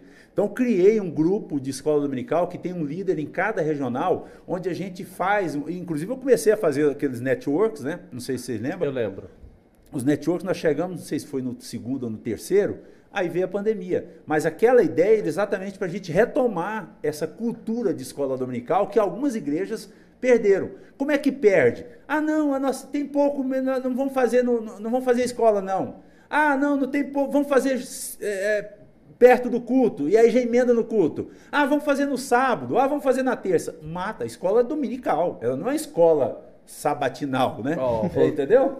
Vou bater palma aqui. É, porque escola é dominical. É isso aí. é um- é uma pessoa que está há 25 anos na educação cristã informal, que Deus levantou, que prosperou ele para manter ele com esse vigor lá. E eu sempre pensei isso aqui, ó. O que que ocorre? Eu acho que é avaliar para menos quando a gente coloca a educação cristã assim como uma coisa assim Se der tempo, a gente secundária. faz. Secundária. secundária, Se der tempo, a gente faz. é secundária, sendo que a educação cristã tá nessa essência da Assembleia de Deus, né? Os filhos e com essas estratégias novas que a gente está aprendendo aqui, mostra que dá muito certo, é muito bonito a gente ver, é bonito mesmo. Quando eu abro lá, Instagram, o Facebook, aí tá lá, a maior. É, dentro, de- dentro desse processo de caminhada na escola dominical, nós fomos criando vários slogans, né? E um dele a gente começou a fazer é, a EBD não é a mesma sem você. Que é você valorizar aquilo que você tem na mão, que é a escola bíblica dominical. Então, esse foi o primeiro slogan que nós começamos a usar. A EBD não é a mesma sem você. Quando ela criou o corpo, essa, essa campanha, e já começou a ter muita gente na escola dominical, ela se transformou na melhor escola bíblica do Brasil. E depois nós transformamos ela na maior. Então, só para você ter uma ideia, eu ganhei. Não, mas a melhor, tenho certeza. Não sei se é a maior, é, mas a melhor é porque, ó, pastor Enoque lá, pastor Não, Samuel, bispo. Ides. Olha, isso sem contar. Eu tô, eu tô dizendo aqui, esses aqui, mas isso sem contar que lá. Aqui não sofre com o professor, não. Aqui é o seguinte: aqui tem dificuldade, qual ele vai colocar? Não, é verdade. Né? É verdade. Ah, ah, é, o Tá pastor igual Lincoln. escalar o time do Flamengo. É. Ah, ó, É, é ó, o- Pastor Lincoln, Rafael, Dr. Rafael. É o time dos sonhos, né? É o time dos sonhos. É os caras que estão lá que o também, vamos ser honestos, você levanta cedo domingo de manhã. Vou para escola bíblica dominical. Se você tem um bom professor que prepara, um professor qualificado, que a lição ele domina o assunto, que ele sabe comunicar, aí aqui faz parte, né? Faz parte. O, o, o, o que comanda a escola bíblica dominical, o capitão da escola bíblica dominical, é isso mesmo que a gente começou falando aqui, que na criação dos filhos ele é leve, mas na vida ele é leve. Uhum. Ele é leve, ele, ele trabalha com responsabilidades, mas a dinâmica é uma dinâmica leve. Não é cheio de protocolos. Exatamente, que ele falou você usou que, a palavra certa. Né? Você, eh, eh, aqueles negócios que vai. Não, é um. Você não espera, você vai. Escola Bíblica Dominical, aí vai lá. Professor quem é? Cada dia é uma novidade, né? Pastor Enoque. Aí quem vai Não, começar? Inclusive, a gente tem um momento na escola dominical que é o momento que eu, eu apresento o próximo professor. Né, que é aquele finalzinho da escola. Gente, então vamos ver quem que é o próximo professor, porque nós não temos um professor cativo a não ser o bispo e que o é pastor Enoque. O bispo é o primeiro. O é o primeiro e o pastor Enoque é o segundo. Então é todo segundo. mundo sabe que são eles. E, e a, Cadeira é, cativa. Cati exatamente.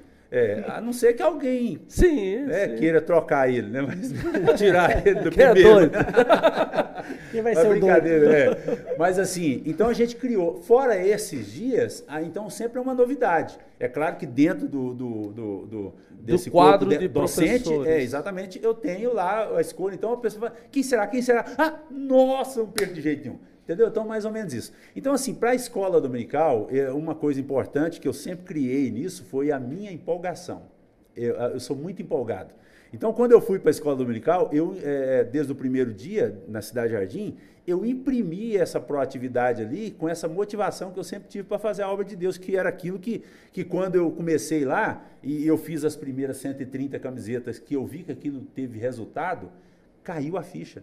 Eu falei, gente, é aqui que é o segredo da minha vitória. É aqui que é o segredo de eu ter sucesso em tudo quanto é coisa que eu vou fazer. Porque se eu fiz 130 camisetas, reformei uma escola, Deus abriu as portas do meu negócio ali, ó, imagina se eu fizer. Aí, entendeu? Eu comecei a viajar. Então, assim, hoje, só para você ter uma ideia, quando eu fui para a sede, a primeira escola que eu dirigi, alguém arrisca chutar que hora que eu levantei para ir para a escola? Quatro da manhã. Imagina. Ansioso. Quatro da manhã. Quatro da manhã. É só que eu não sabia que era quatro, né? Eu levantei quatro, levantei igual eu faço todo dia, levantei, fui tomar banho, botei o terno e gravata, peguei o que eu tinha de melhor para ficar mais bonito ainda do que eu já sou, normalmente. e tal. Quando eu olho minha esposa deitada, fala, mas você não vai para a escola, não. Ah, mas que hora que é? Que eu fui olhar quatro e vinte. Quatro e vinte da manhã. Isso que, é super, isso que é superintendente. Exato. Porque a gente já teve. Tem uma história. Superintendente é, do Brasil. Aprende isso aqui, ó. Tem uma história até cômica. Tem uma história até, até cômica que já teve surpreendente, não vou para não faltar com a ética, mas teve surpreendente já que chegava ali na sede 9h15, com a marca de coberta aquizinha. E aí você ainda falava assim no, no, microfone: Não, eu peguei um engarrafamento na Bernardo Saião, domingo de manhã. Peguei um engarrafamento na Bernardo Saião ali. Domingo, tá cheio de, manhã. domingo de manhã. Cheio de carro na Bernardo, eu não consegui chegar. É. Isso Pastor, que é exemplo. Pegando um gancho aqui, eu sou um adepto da sistematização. A gente está falando aqui para uhum. muitas pessoas que, que são superintendentes, para pastores, para uma audiência que vai liderar EBD, para obreiros.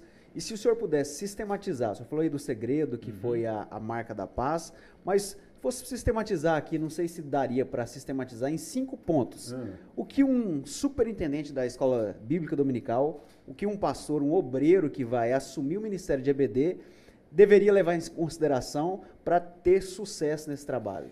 Então, é, é, eu não sei se eu vou poder é, pontuar cinco pontos aqui para você. Tem muito mais, é, né? Tem é, infinidades. Mas assim, é. eu, o, que eu, o que eu sempre olhei foi aquilo que eu sempre dispus a fazer. E que teve sucesso, então eu posso dar como exemplo aquilo que eu faço. Então, na escola dominical, a gente sempre criou o hábito de orar antes da escola acontecer. Então a gente, na sede, né? principalmente na sede, vou dar o exemplo da sede, eu não comecei uma campanha para mil alunos sem primeiro começar a orar. Então a gente tem que orar. Não é porque é uma escola que você vai abrir mão de oração. Então eu chegava sempre, no começo nós orávamos uma hora, eu tinha uma equipe de oração que orava uma hora de joelhos na escola dominical, antes da escola começar. E das aí, 8 às 9. Das 8 às 9. Depois é, o pastor Samuel falou: não, Itamar, vamos orar só meia hora e tal, para o povo não. Aí nós passamos depois a orar meia hora. Mas toda a escola dominical, até a pandemia, nós chegávamos mais cedo, estávamos ali orando para que Deus fizesse a diferença ali. Porque é claro que quem vai fazer você encontrar as fontes termais é Deus. Você não encontra sozinho. Então você precisa dessa ajuda de Deus ali. E em contrapartida, é claro que você tem que ter uma. uma é, você não pode colocar qualquer pessoa na escola dominical. Ela não é para qualquer um na escola dominical, como não é todo mundo que pode ser médico. Eu não poderia ser médico, eu tenho certeza disso. Porque eu não tenho habilidade de concentrar. Só, vou só te dar um exemplo para você entender. Então, se eu tiver que ficar uma hora em cima de alguma coisa ali, minuciosamente, eu não consigo eu viajo, a minha mente ela consegue, ela continua viajando o tempo todo. Então eu não conseguiria, médico eu não seria. Agora, nessa área de comunicação, de relacionamento é o meu negócio. Essa é aquilo que é, isso é que eu sou forte. Então o que que eu fazia na escola dominical? Eu ia para a porta da escola dominical cumprimentar todo mundo que chegava. Eu, eu chegava na escola, primeiro, porque todo mundo é claro, então eu cumprimentava um por um que estava chegando na igreja.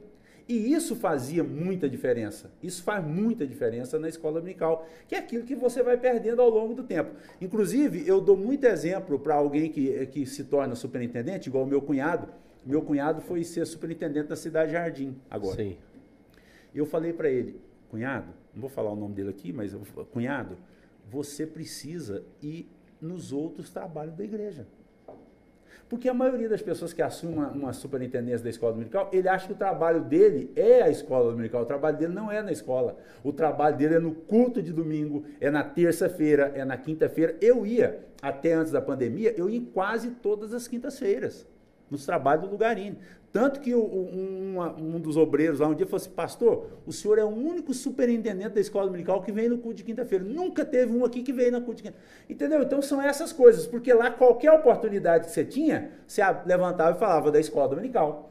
Eu ia na tarde da benção, Estou falando isso antes da pandemia, porque agora a gente está um pouco mais restrito. Mas eu vou na, na tarde da benção, eu vou, eu vou na, na, na consagração de sábado, Vou lá, estou fazendo meu marketing, é o meu trabalho fazer o marketing da escola dominical. E aquilo ganha visibilidade, porque o pastor que está lá, o obreiro que está lá dirigindo, ele não vai terminar sem falar, gente, está aqui conosco o superintendente da escola dominical, e papapá, e muitos dele, é claro, que abria uma. Vem cá, pastor, dá uma palavra aqui. E eu falava de quê? Da escola dominical.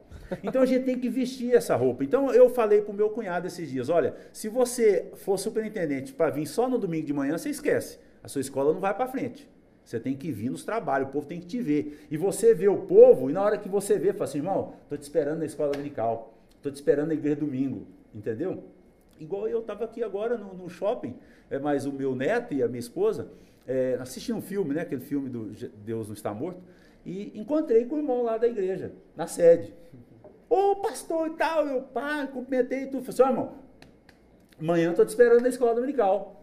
Você entendeu? O cara fica na obrigação de. Veste então, a camisa. Então, né? é essas coisas que você tem que fazer. É o ministério Senão, exatamente, mesmo. Exatamente, o ministério. Então, assim, fez muita diferença nas igrejas que eu passei, que foi Cidade Jardim e também na sede hoje. Então, se fez diferença isso para mim, faz diferença em qualquer lugar que você fizer e que você tiver, que não vai para frente se você não fizer essa, se você não vestir a camisa. Na verdade, é nem vestir mais, hoje você tem que tatuar na, no corpo inteiro. Pastor Itamar, eu falei de bons professores aqui, que eu acho que você não tem dificuldade nenhuma. Na sede, você, eu acho que a dificuldade de você é você pensar assim, que mês que eu vou colocar aquele moço lá, eu acho que é mais ou menos isso, né? E todos se sentem honrados em falar ali, a plateia, os irmãos. Agora, o louvor. Porque eu vejo assim, por muitos anos, EBD, Escola Bíblica Dominical. Parece que os músicos não interessavam uhum. aí. A, a, a, os vocais não interessavam aí. Mas hoje, assim, Assembleia de Deus. Você vai para uma EBD, Escola Bíblica Dominical, o louvor é fantástico. É, principalmente na sede, né? Eu, principalmente. Eu, na, é, na, sede é, é, é, diferente porque a gente tem muito. O material humano é gigantesco. O material humano é gigantesco. Tantos professores, como pessoas que estão ali no louvor, pessoal que está envolvido. É claro que tem muitos que não envolvem, mas muita gente envolve, então a gente tem muita gente à disposição. Pra, a gente só tem que garimpar isso, a gente tem que selecionar isso. E é interessante você falando sobre dificuldade de, de, de professores, né? Eu lembro que a última aula do pastor Enoque, vamos citar ele aqui, é, foi muito interessante que ele chegou uns 10 minutos antes, e eu, como já estou lá, Ele chegou e ficou conversando comigo. Nós ficamos discutindo, conversando outras coisas que nem não era da lição.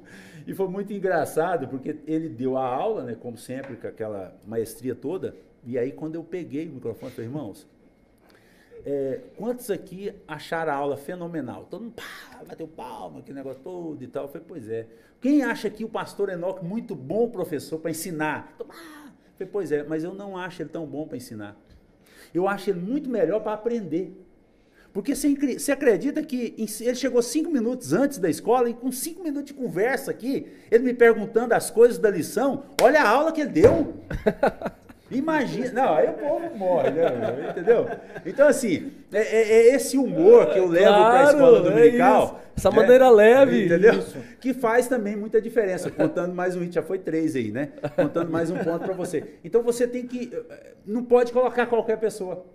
Você tem que colocar alguém na, no departamento que seja uma pessoa que tenha essa disposição de, de ser um pouco mais dinâmico, né, mais ousado, porque uma das coisas que fez muita diferença na escola dominical é, é esse humor meu, essa brincadeira leve que eu faço, inclusive, com o próprio bispo, entendeu? Então, assim, aquilo que todo mundo é, olha para o bispo com aquele patamar e o povo fica, não eu, não, eu não quero nem chegar, eu não, posso nem chegar perto. E aí, quando vê eu brincando com ele, meu Tamar é louco. Né? E é claro que meu pescoço fica correndo risco, mas eu faço a brincadeira e o povo pega aquilo e acha interessante, gosta e, e ganha popularidade com isso, entendeu? Então, é claro que hoje nós estamos vivendo uma realidade completamente diferente, na pandemia terminando, fim de pandemia, e eu acredito que o ano que vem, se Deus quiser, a gente já pode. Porque hoje eu não posso nem pensar em fazer nada assim para para dar um impacto grande, né? Porque toda vez que eu falo qualquer coisa, eu já olho para o bispo, porque ele pode falar, não, tá, mas nós estamos em pandemia. Mas mesmo na pandemia, a frequência hoje? Hoje, hoje nós temos uma frequência assim de umas 500 pessoas na escola Olha dominical. Aí, é, uma, é, fantástico é, isso aí. É uma quantidade boa. 500 pessoas na escola bíblica dominical é. e a gente está com o número reduzido mesmo porque o decreto ainda mantém, uhum, né? Uhum. Ainda... Mas para quem já teve escola com duas mil pessoas. É, não. É, então, 2.400. 2.400. Não, a, a, matriculados antes da pandemia, nós tínhamos 3.280 alunos que matriculados. Isso? Matriculados. É claro que a frequência é uma frequência de 40%, 50%, não mais do que isso, em qualquer escola dominical. Em qualquer melhor escola dominical é isso. Essa é a média, né? Essa é a média. E outra coisa, pastor, que eu queria te perguntar também. Assim como a gente conversou, o senhor estava falando sobre a dificuldade de vender camiseta na década de 80, uhum. porque o, o, a Assembleia de Deus, é, a tradição era que o homem não pode usar camiseta tal. E o que, que o senhor acha hoje, que eu vejo muito, que o senhor deu, Deus deu uma vocação para o senhor nessa área da comunicação uhum. e do marketing. E o senhor também estudou sim, também, né? Pra, para chegar onde com, essa, com esse cabedal que o senhor tem hoje. Uhum. Mas o que, que o senhor acha hoje de, assim, de, de alguns ainda, alguns pastores ou lideranças que acham que o uso da ferramenta digital, né, da internet, não estou falando do mau uso, estou uhum. falando do simples uso já ser uma coisa que, ó, não, isso não está coerente com o evangelho, tá, não, porque é uma ferramenta que está à disposição nossa, dessa tecnologia, que a gente pode usar para o bem, né? Sim, claro. Para o bem, para o marketing. O que, que o senhor acha disso aí? O que, que o senhor acha que a, a igreja tem que avançar nesse ponto? Olha, eu sou publicitário desde a década de, de 80, que antes de eu casar eu já era publicitário. Então, o meu envolvimento todo na minha vida inteira foi com rádio, jornal e televisão. Uhum. E, e, e, eu lembro que na década de 80, a, a, dificuldade na igreja era quando você falava em rádio e televisão, aquilo era um produto do diabo. Né? Você já viu essa. não, isso é do diabo. Tá, o que, que aconteceu com o diabo? Ele, ele não é bobo, né? Ele só é o diabo, mas ele não é bobo. Ele foi lá e crau, pegou o rádio e pegou a televisão. E hoje, até pouco tempo atrás, antes da ascensão da, da internet, se você quisesse fazer qualquer programa de rádio e televisão, você tinha que pagar uma fortuna. Tanto que rádio é uma fortuna. A nossa igreja comprou por uma fortuna a rádio que nós temos hoje. Como qualquer outra igreja quisesse, ou que tem hoje uma televisão, é uma fortuna a televisão. Por quê? Porque ficou falando, ah, é do diabo, é do diabo, ele foi, pegou e tomou conta.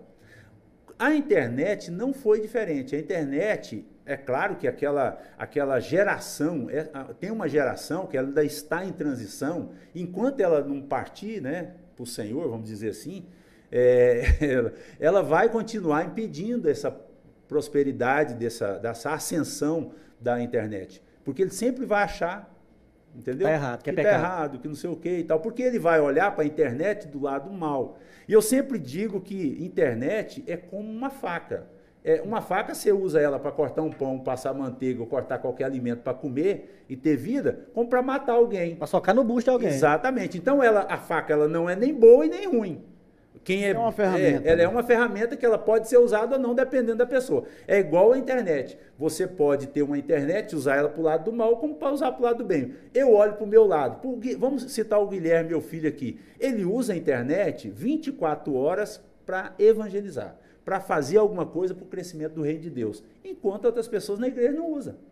Eu estava olhando esses dias algumas, é, que como eu tenho muito contato na rede social, porque uma das coisas importantes que você que está ligado a essa área de tecnologia, que você tem que ter, é a disposição para captar a, a, a, os, seus, os seus seguidores, ligado ao que você está fazendo. Então, por exemplo, é, como eu estou lá na escola dominical, eu passei, eu, eu fui tirando gente que não me interessava no meu Facebook, né? E também do Instagram, e comecei a seguir gente e gente que era do meu meio, que era a sede no caso, né? Então, então eu tenho contato da maioria das pessoas, eu tenho contato deles.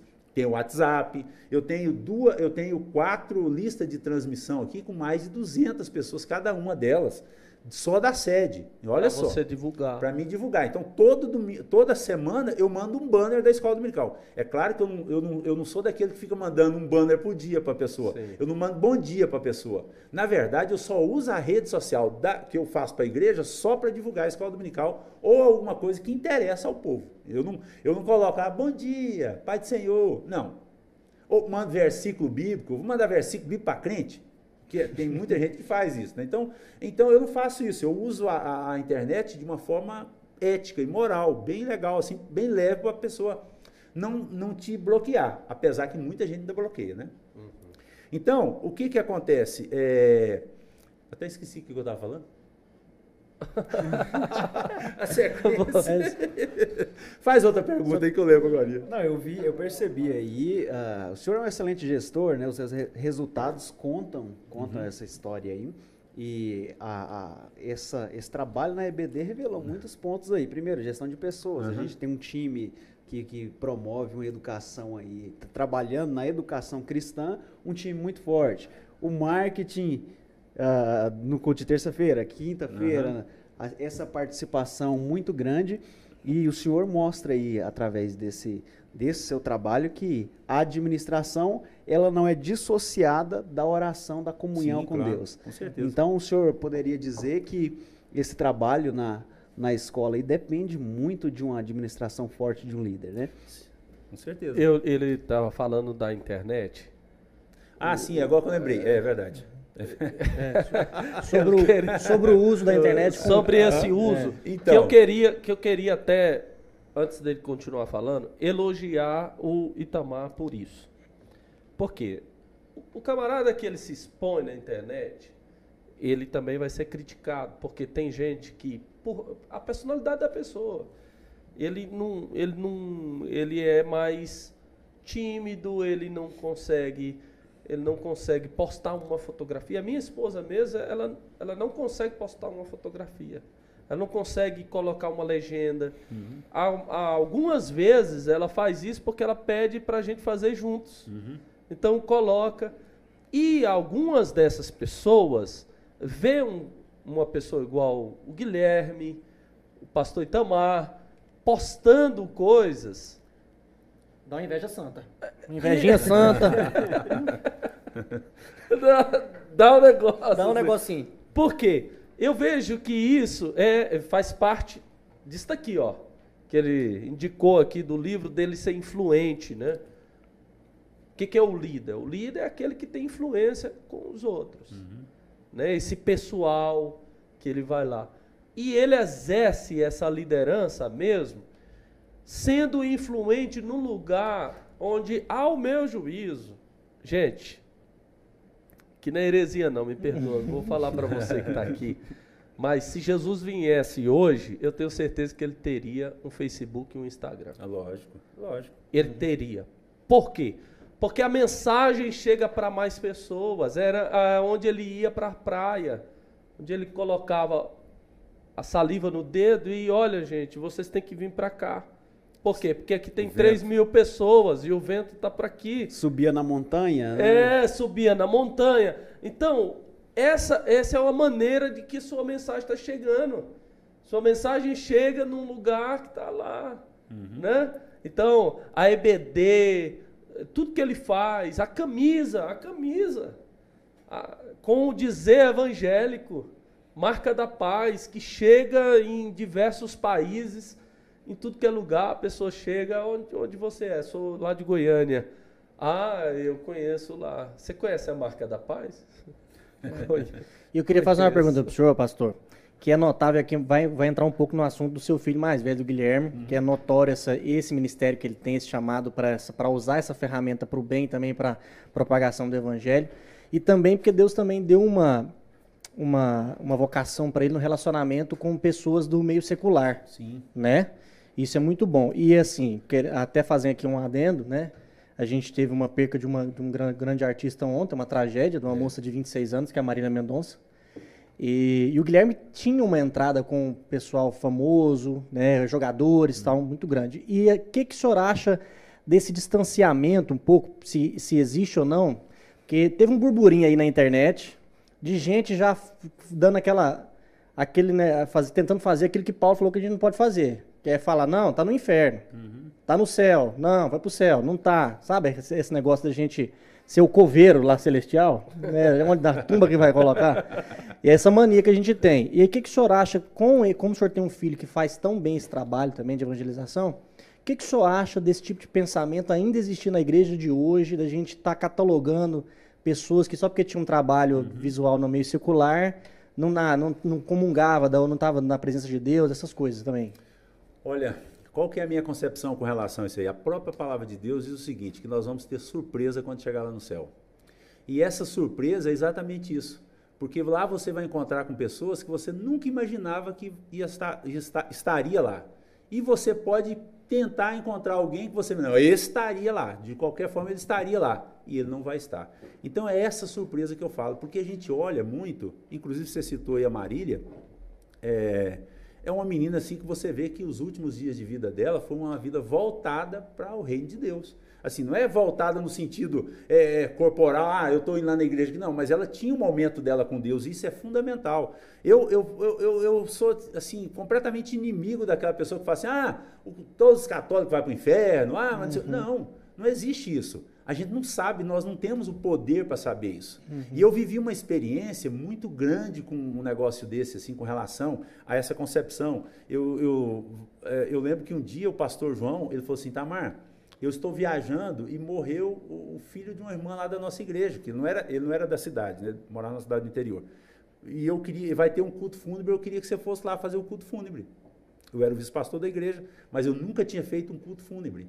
E aí, quando ele, ela falou, ah, ele falou assim: olha, é um filho de uma irmã lá da igreja, eu caí na bobeira de achar que o cara era crente. Né? E fiquei todo empolgado com aquilo. Peguei meu violão, ajeitei umas músicas, ajeitei uma palavra lá em Eclesiastes, né, capítulo 7, e fui, fui olhando ali o texto e papapá, e, e fui para o velório, animadíssimo para fazer um culto fúnebre de um filho de crente. Quando eu chego lá, o cara era desviado. Sim. Quando eu cheguei lá, tinha dois velórios. Um velório porque o cara tinha morrido e o outro velório porque ele tinha morrido desviado. Aí quando eu cheguei tinha dois velórios, aí passou a ter três, porque quando eu olhei que o cara era não era crente, era desviado, e o cara tinha morrido, eu pensei, agora quem vai morrer é o ministrante, porque não tem o que falar no culto. Eu não tinha outra palavra, eu tinha preparado uma palavra para falar para um filho de crente. E aí, adivinha o que, que eu fiz? Estrategicamente, falei, vamos cantar. Começou a hora do culto, falei, vamos cantar. E cantamos os 524 hinos da harpa cristã. Porque eu não tinha o que falar no culto. Eu falei, vou cantando, vou cantando, vou cantando. E aí, para estragar mais o momento, eu peguei e tinha levado o irmão comigo. Eu peguei e falei, irmão, dá uma palavra aí. E ele pegou e leu exatamente o texto que eu tinha preparado, que aí eu, aí eu já não tinha mais o texto também para falar. Aí pensei, agora estou lascado. Rapaz, e eu peguei naquela, naquele ímpeto da morte, né? Porque eu estava vendo a minha morte já, eu era o terceiro velório do ambiente. Eu peguei e falei, irmãos, vamos cantar mais um hino. E aí Abra a harpa de vocês aí no celular, o 33, e começamos a cantar. Com tuas mãos, segura bem a minha. E eu cantando aquele hino lá junto com o povo, eu comecei a orar. Falei, Senhor, me dá uma estratégia. Senão eu vou passar vergonha aqui. Eu não tenho o que falar no culto. Eu nunca falei no culto fúnebre. E, e agora eu não tenho mensagem para falar. Quando eu estava, olha só, o cara estava desviado. Quando eu estava lá cantando aquela música, Deus me arrebatou em espírito em fração de segundos. Foi um negócio assim que eu nunca tinha. Talvez eu nunca viva isso mais, aquilo uhum. que eu uhum. vivi ali. Deus me arrebatou em espírito e me levou lá para o lugar que o cara morreu. E aí, eu vou contar a história para você que você vai entender agora. O cara tinha morrido, é, ele morava em Goiatuba. Não, Goiatuba não, em Morrinhos. E ele pegava o carro dele e vinha toda semana para vender produtos agropecuários nas, fa nas fazendas. Então ele saía da casa dele e vinha. E o carro dele desgovernou e saiu da pista e bateu no ca num carro com cinco pastores que estavam vindo numa convenção em Anápolis. Isso já tem muito tempo. Sim. E o carro bateu, os pastores morreu no lugar e o carro dele voou lá no despenhadeiro lá embaixo. A polícia chegou, viu o carro ali, as pessoas mortas, falou, mas cadê o outro carro? Ah, o cara fugiu. E pegaram o povo, levaram e fizeram o velório e tal, e aquele negócio todo, e ele morava, o povo era tudo da cidade dele, Morrinhos, inclusive eles, eles moravam perto da igreja, a mulher dele que era crente, os filhos dele que era crente, tudo foi no velório dos homens lá e tal, e cadê o cara? O cara tinha desaparecido, não voltou mais, a mulher dele desesperou, começou a procurar. E quando foi descobrir, já depois de uma semana, o cara no necrotério, porque eles acharam depois o carro lá caído no buraco. Mas Deus me arrebatou em espírito e me levou para lá, para dentro daquele acidente do cara, e eu vi o exato momento que o carro caiu lá dentro, e eu tive a visão de que ele caiu lá e ele não morreu na hora. E ele não morreu na hora.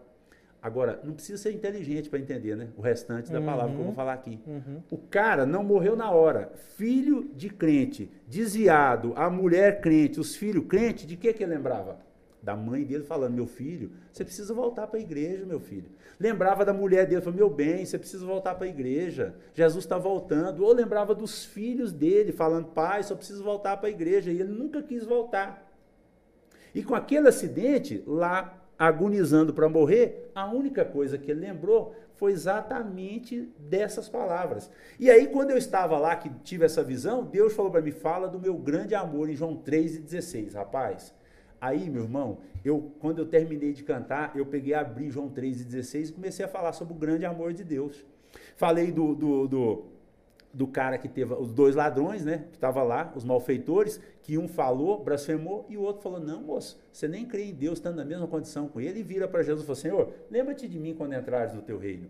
Aí, quando eu falei aquilo, que eu tinha visto aquela cena, que eu tinha visto aquela visão, e que a oportunidade que ele teve era a mesma daquele malfeitor, que na última hora virou para Jesus e falou assim: Senhor, lembra-te de mim quando entrares no teu reino. Foi o que ele fez. E aí eu peguei e falei assim: olha, eu tenho a convicção de dizer para vocês aqui, aonde eu estou agora, falando a palavra de Deus aqui, que o seu Francisco está na glória com o Senhor. Quando eu falei aquilo, o velório acabou na hora.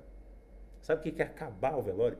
E esse Deus que eu sirvo, que você serve, ele é especialista em acabar com o velório.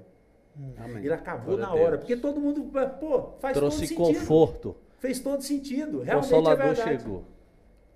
Consolador chegou. Então, Olha. Não tem outra palavra, só arrematando aqui, não tem outra palavra. Eu não posso falar quem foi para o céu e quem não foi. É. Porque na última hora, dependendo de uma palavra ou de um convívio de alguém da família, o cara lembrou: oh, minha única saída é Deus e agora é a oportunidade que eu tenho. Então, você pode assustar que se você chegar lá no céu e encontrar com o pior cara que você já ouviu falar aqui na terra. O cara está lá.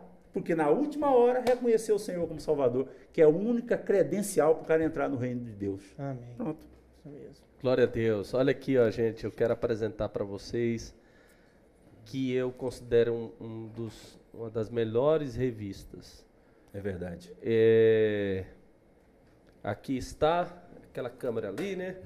Betel, editora Betel, Escola Bíblica Dominical para Adultos. Está aqui o livro de Efésios, que é um livro que eu amo. É um dos livros que fala da eclesiologia da igreja.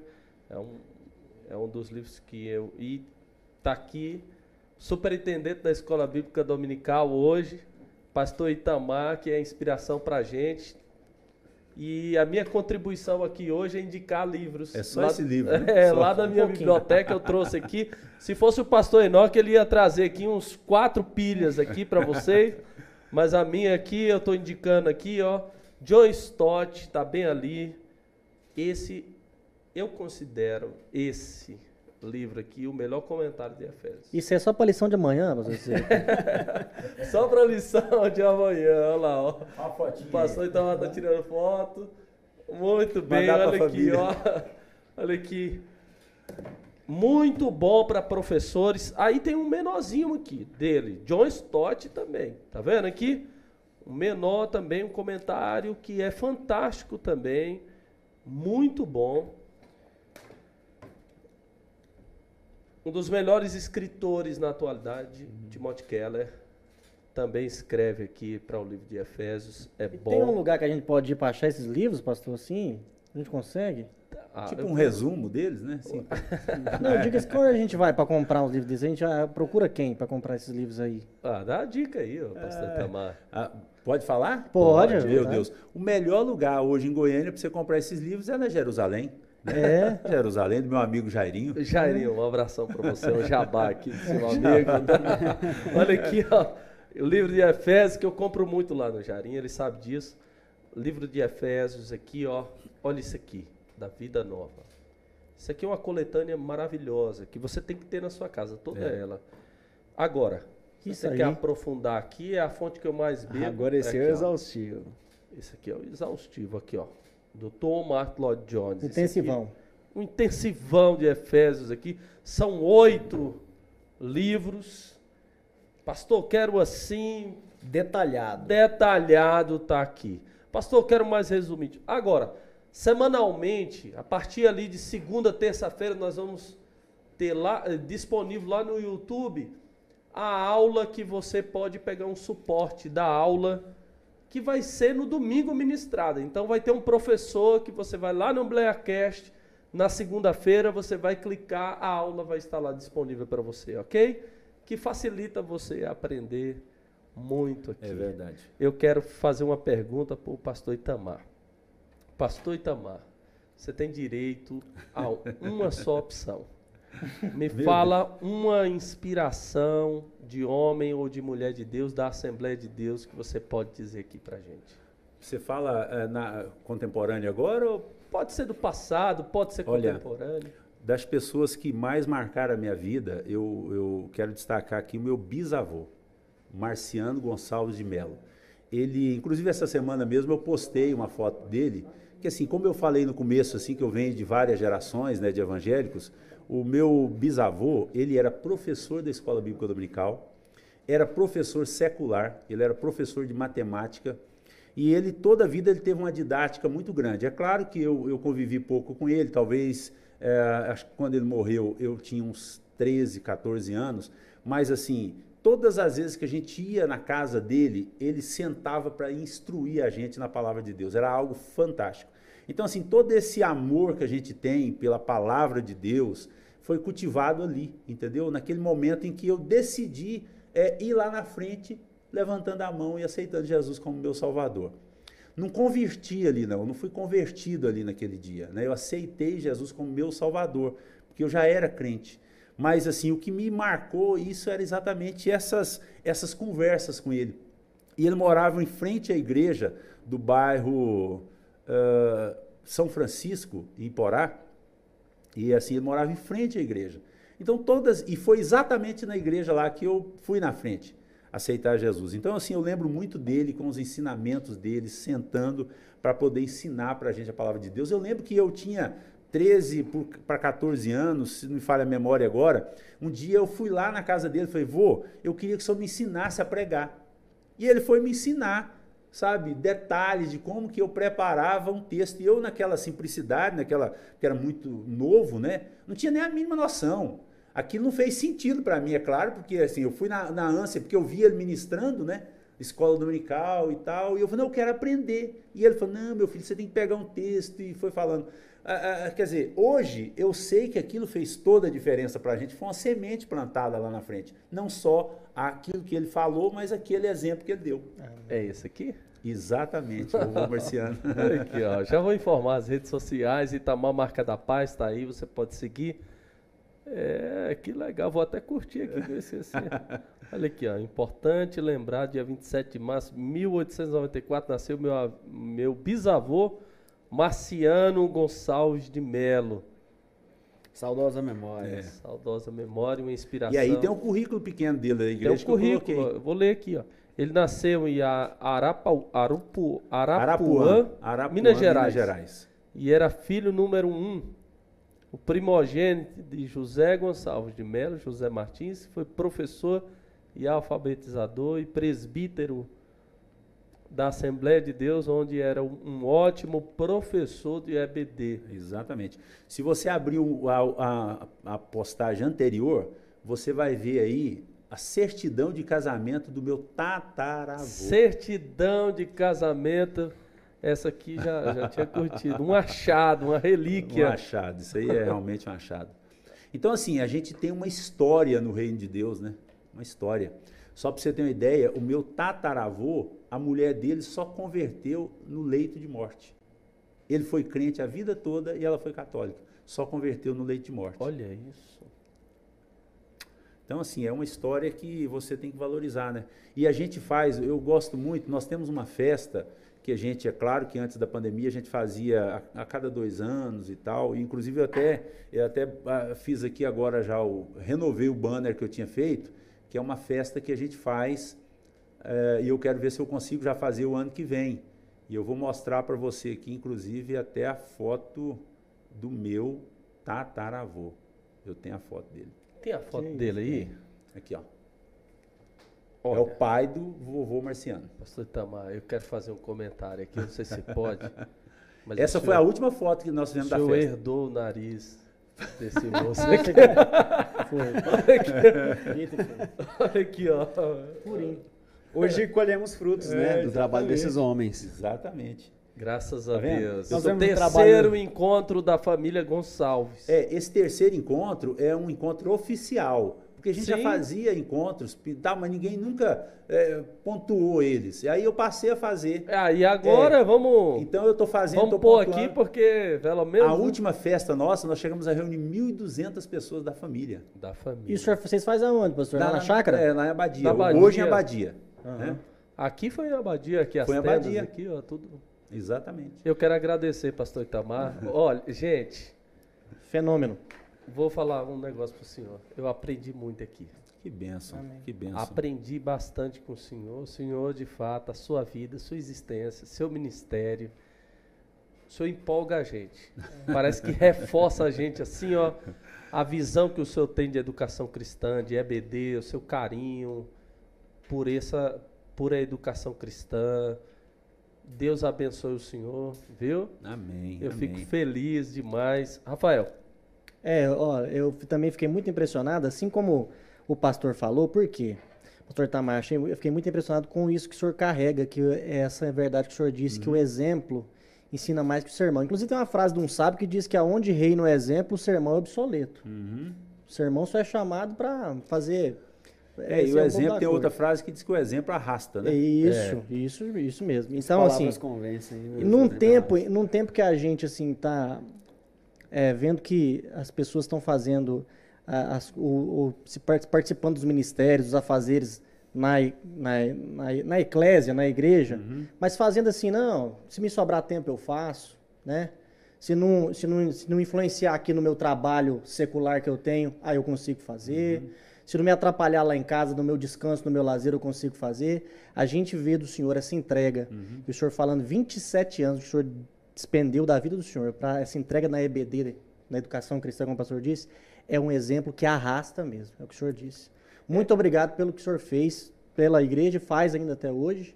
Que pode ter certeza que eu não sou muito mais novo que o senhor, mas sou um pouquinho.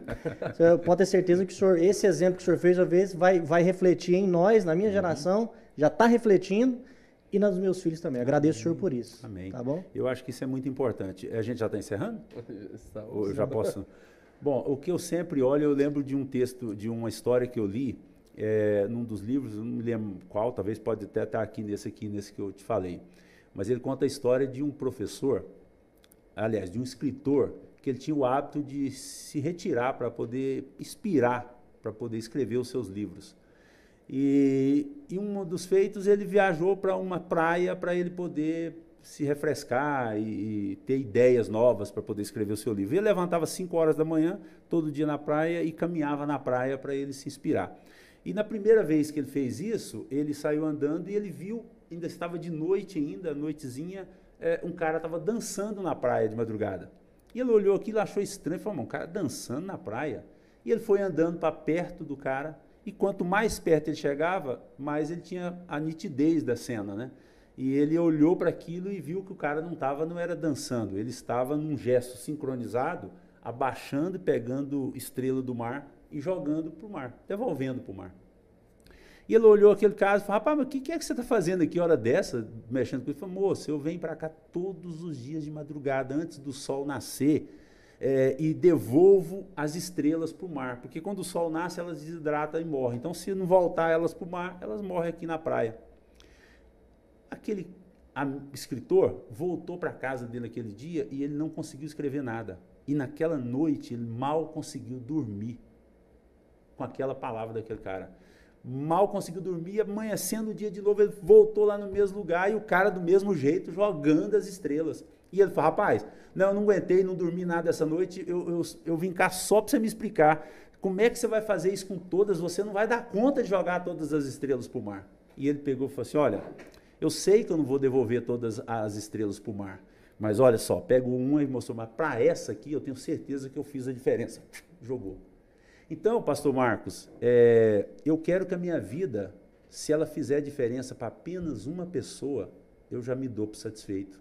Como aquele cara que jogava as estrelas para o mar. Sabe? A nossa vida, ela faz. É, às vezes a gente não tem a noção da dimensão que é as pessoas que estão ao nosso redor observando aquilo que a gente está fazendo.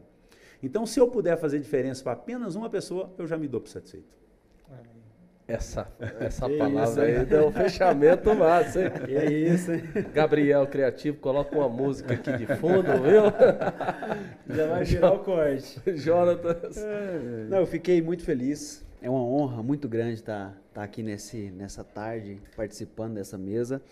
O senhor trouxe para mim um, uma, uma referência muito boa, porque é um dilema muitas vezes para mim conciliar a, a vida profissional a vida ministerial, uhum. sem uma atrapalhar a outra, sem a gente começar a colher frutos de um lado e perder o resultado de outra. E o senhor mostrou que é possível ser bem sucedido ministerialmente, bem sucedido profissionalmente. E desde que os dois, tanto o ministério quanto a profissão, se encaixem no mesmo propósito. Uhum. E eu fiquei muito feliz em estar tá participando e isso falou muito comigo. Eu tenho certeza que vai fazer diferença na minha vida também. Eu posso te dar só mais uma dica de sucesso para você, já que você está falando sobre essa questão. É, quando você olha para o dia, quantas horas o dia tem? 24 horas. 24 horas. Se você dividir, ele tem três rounds de 8 horas. Então, as primeiras 8 horas, vamos dizer assim, você dorme, a segunda uh, hora, as 8 horas, você trabalha, e as outras 8 horas você faz o que você quiser. Então você tem oito horas no seu dia para fazer o que você quiser. Só que tem muita gente que atropela uma oito horas com outra oito horas e ele não faz nada. Então ele passa dia após dia após dia não fazendo nada. Ele não cresce, ele não aproveita para estudar, ele não aproveita para ler, ele não aproveita para ir na igreja, não aproveita para trabalhar. Enfim, ele perde tempo. Então, se, quando você divide o tempo que Deus te deu, meu irmão, sobra tempo demais para a gente fazer as coisas para Deus. Amém, isso mesmo. Então, vamos deixar com gostinho de quero mais, porque vai retornar aqui o pastor Itamar. Nesse aqui o senhor vai voltar, viu? Maravilha! Nesse aqui, esse aqui o senhor vai voltar. Quero agradecer novamente ao pastor Itamar Batista, agradecer aqui ao Jonathan Rafael, um abraço Amém. a todos. Próximo podcast estaremos aqui. Patrocínio da Rádio 7, que são nossos irmãos lá da, de São Francisco que veste aqui, veste a mim, veste tanta gente aqui. Uhum. E Faculdade realiza. Só não tá vestindo o convidado, né? Vamos arrumar. Tem que vestir Mas você veio convidado. hoje aqui bem vestido também. Quero abraçar também aqui o Paulo da Faculdade Realiza. Obrigado, Gabriel Criativo, Na- Natanael que está ali. Um abraço a todos. Deus abençoe. Amém, pastor. Deus abençoe a todos. Obrigado, viu? Inclusive todos os ouvintes aí. Obrigado a todos pela atenção. E o povo quer saber sorvete de Kombi. pastor. 001. Agora já é Eu- 240. Eu, eu vim de compas, compas. Ah, então tá bom. Eu Um abraço, Tchau, gente. tchau. Um abraço, até mais. Tchau, tchau.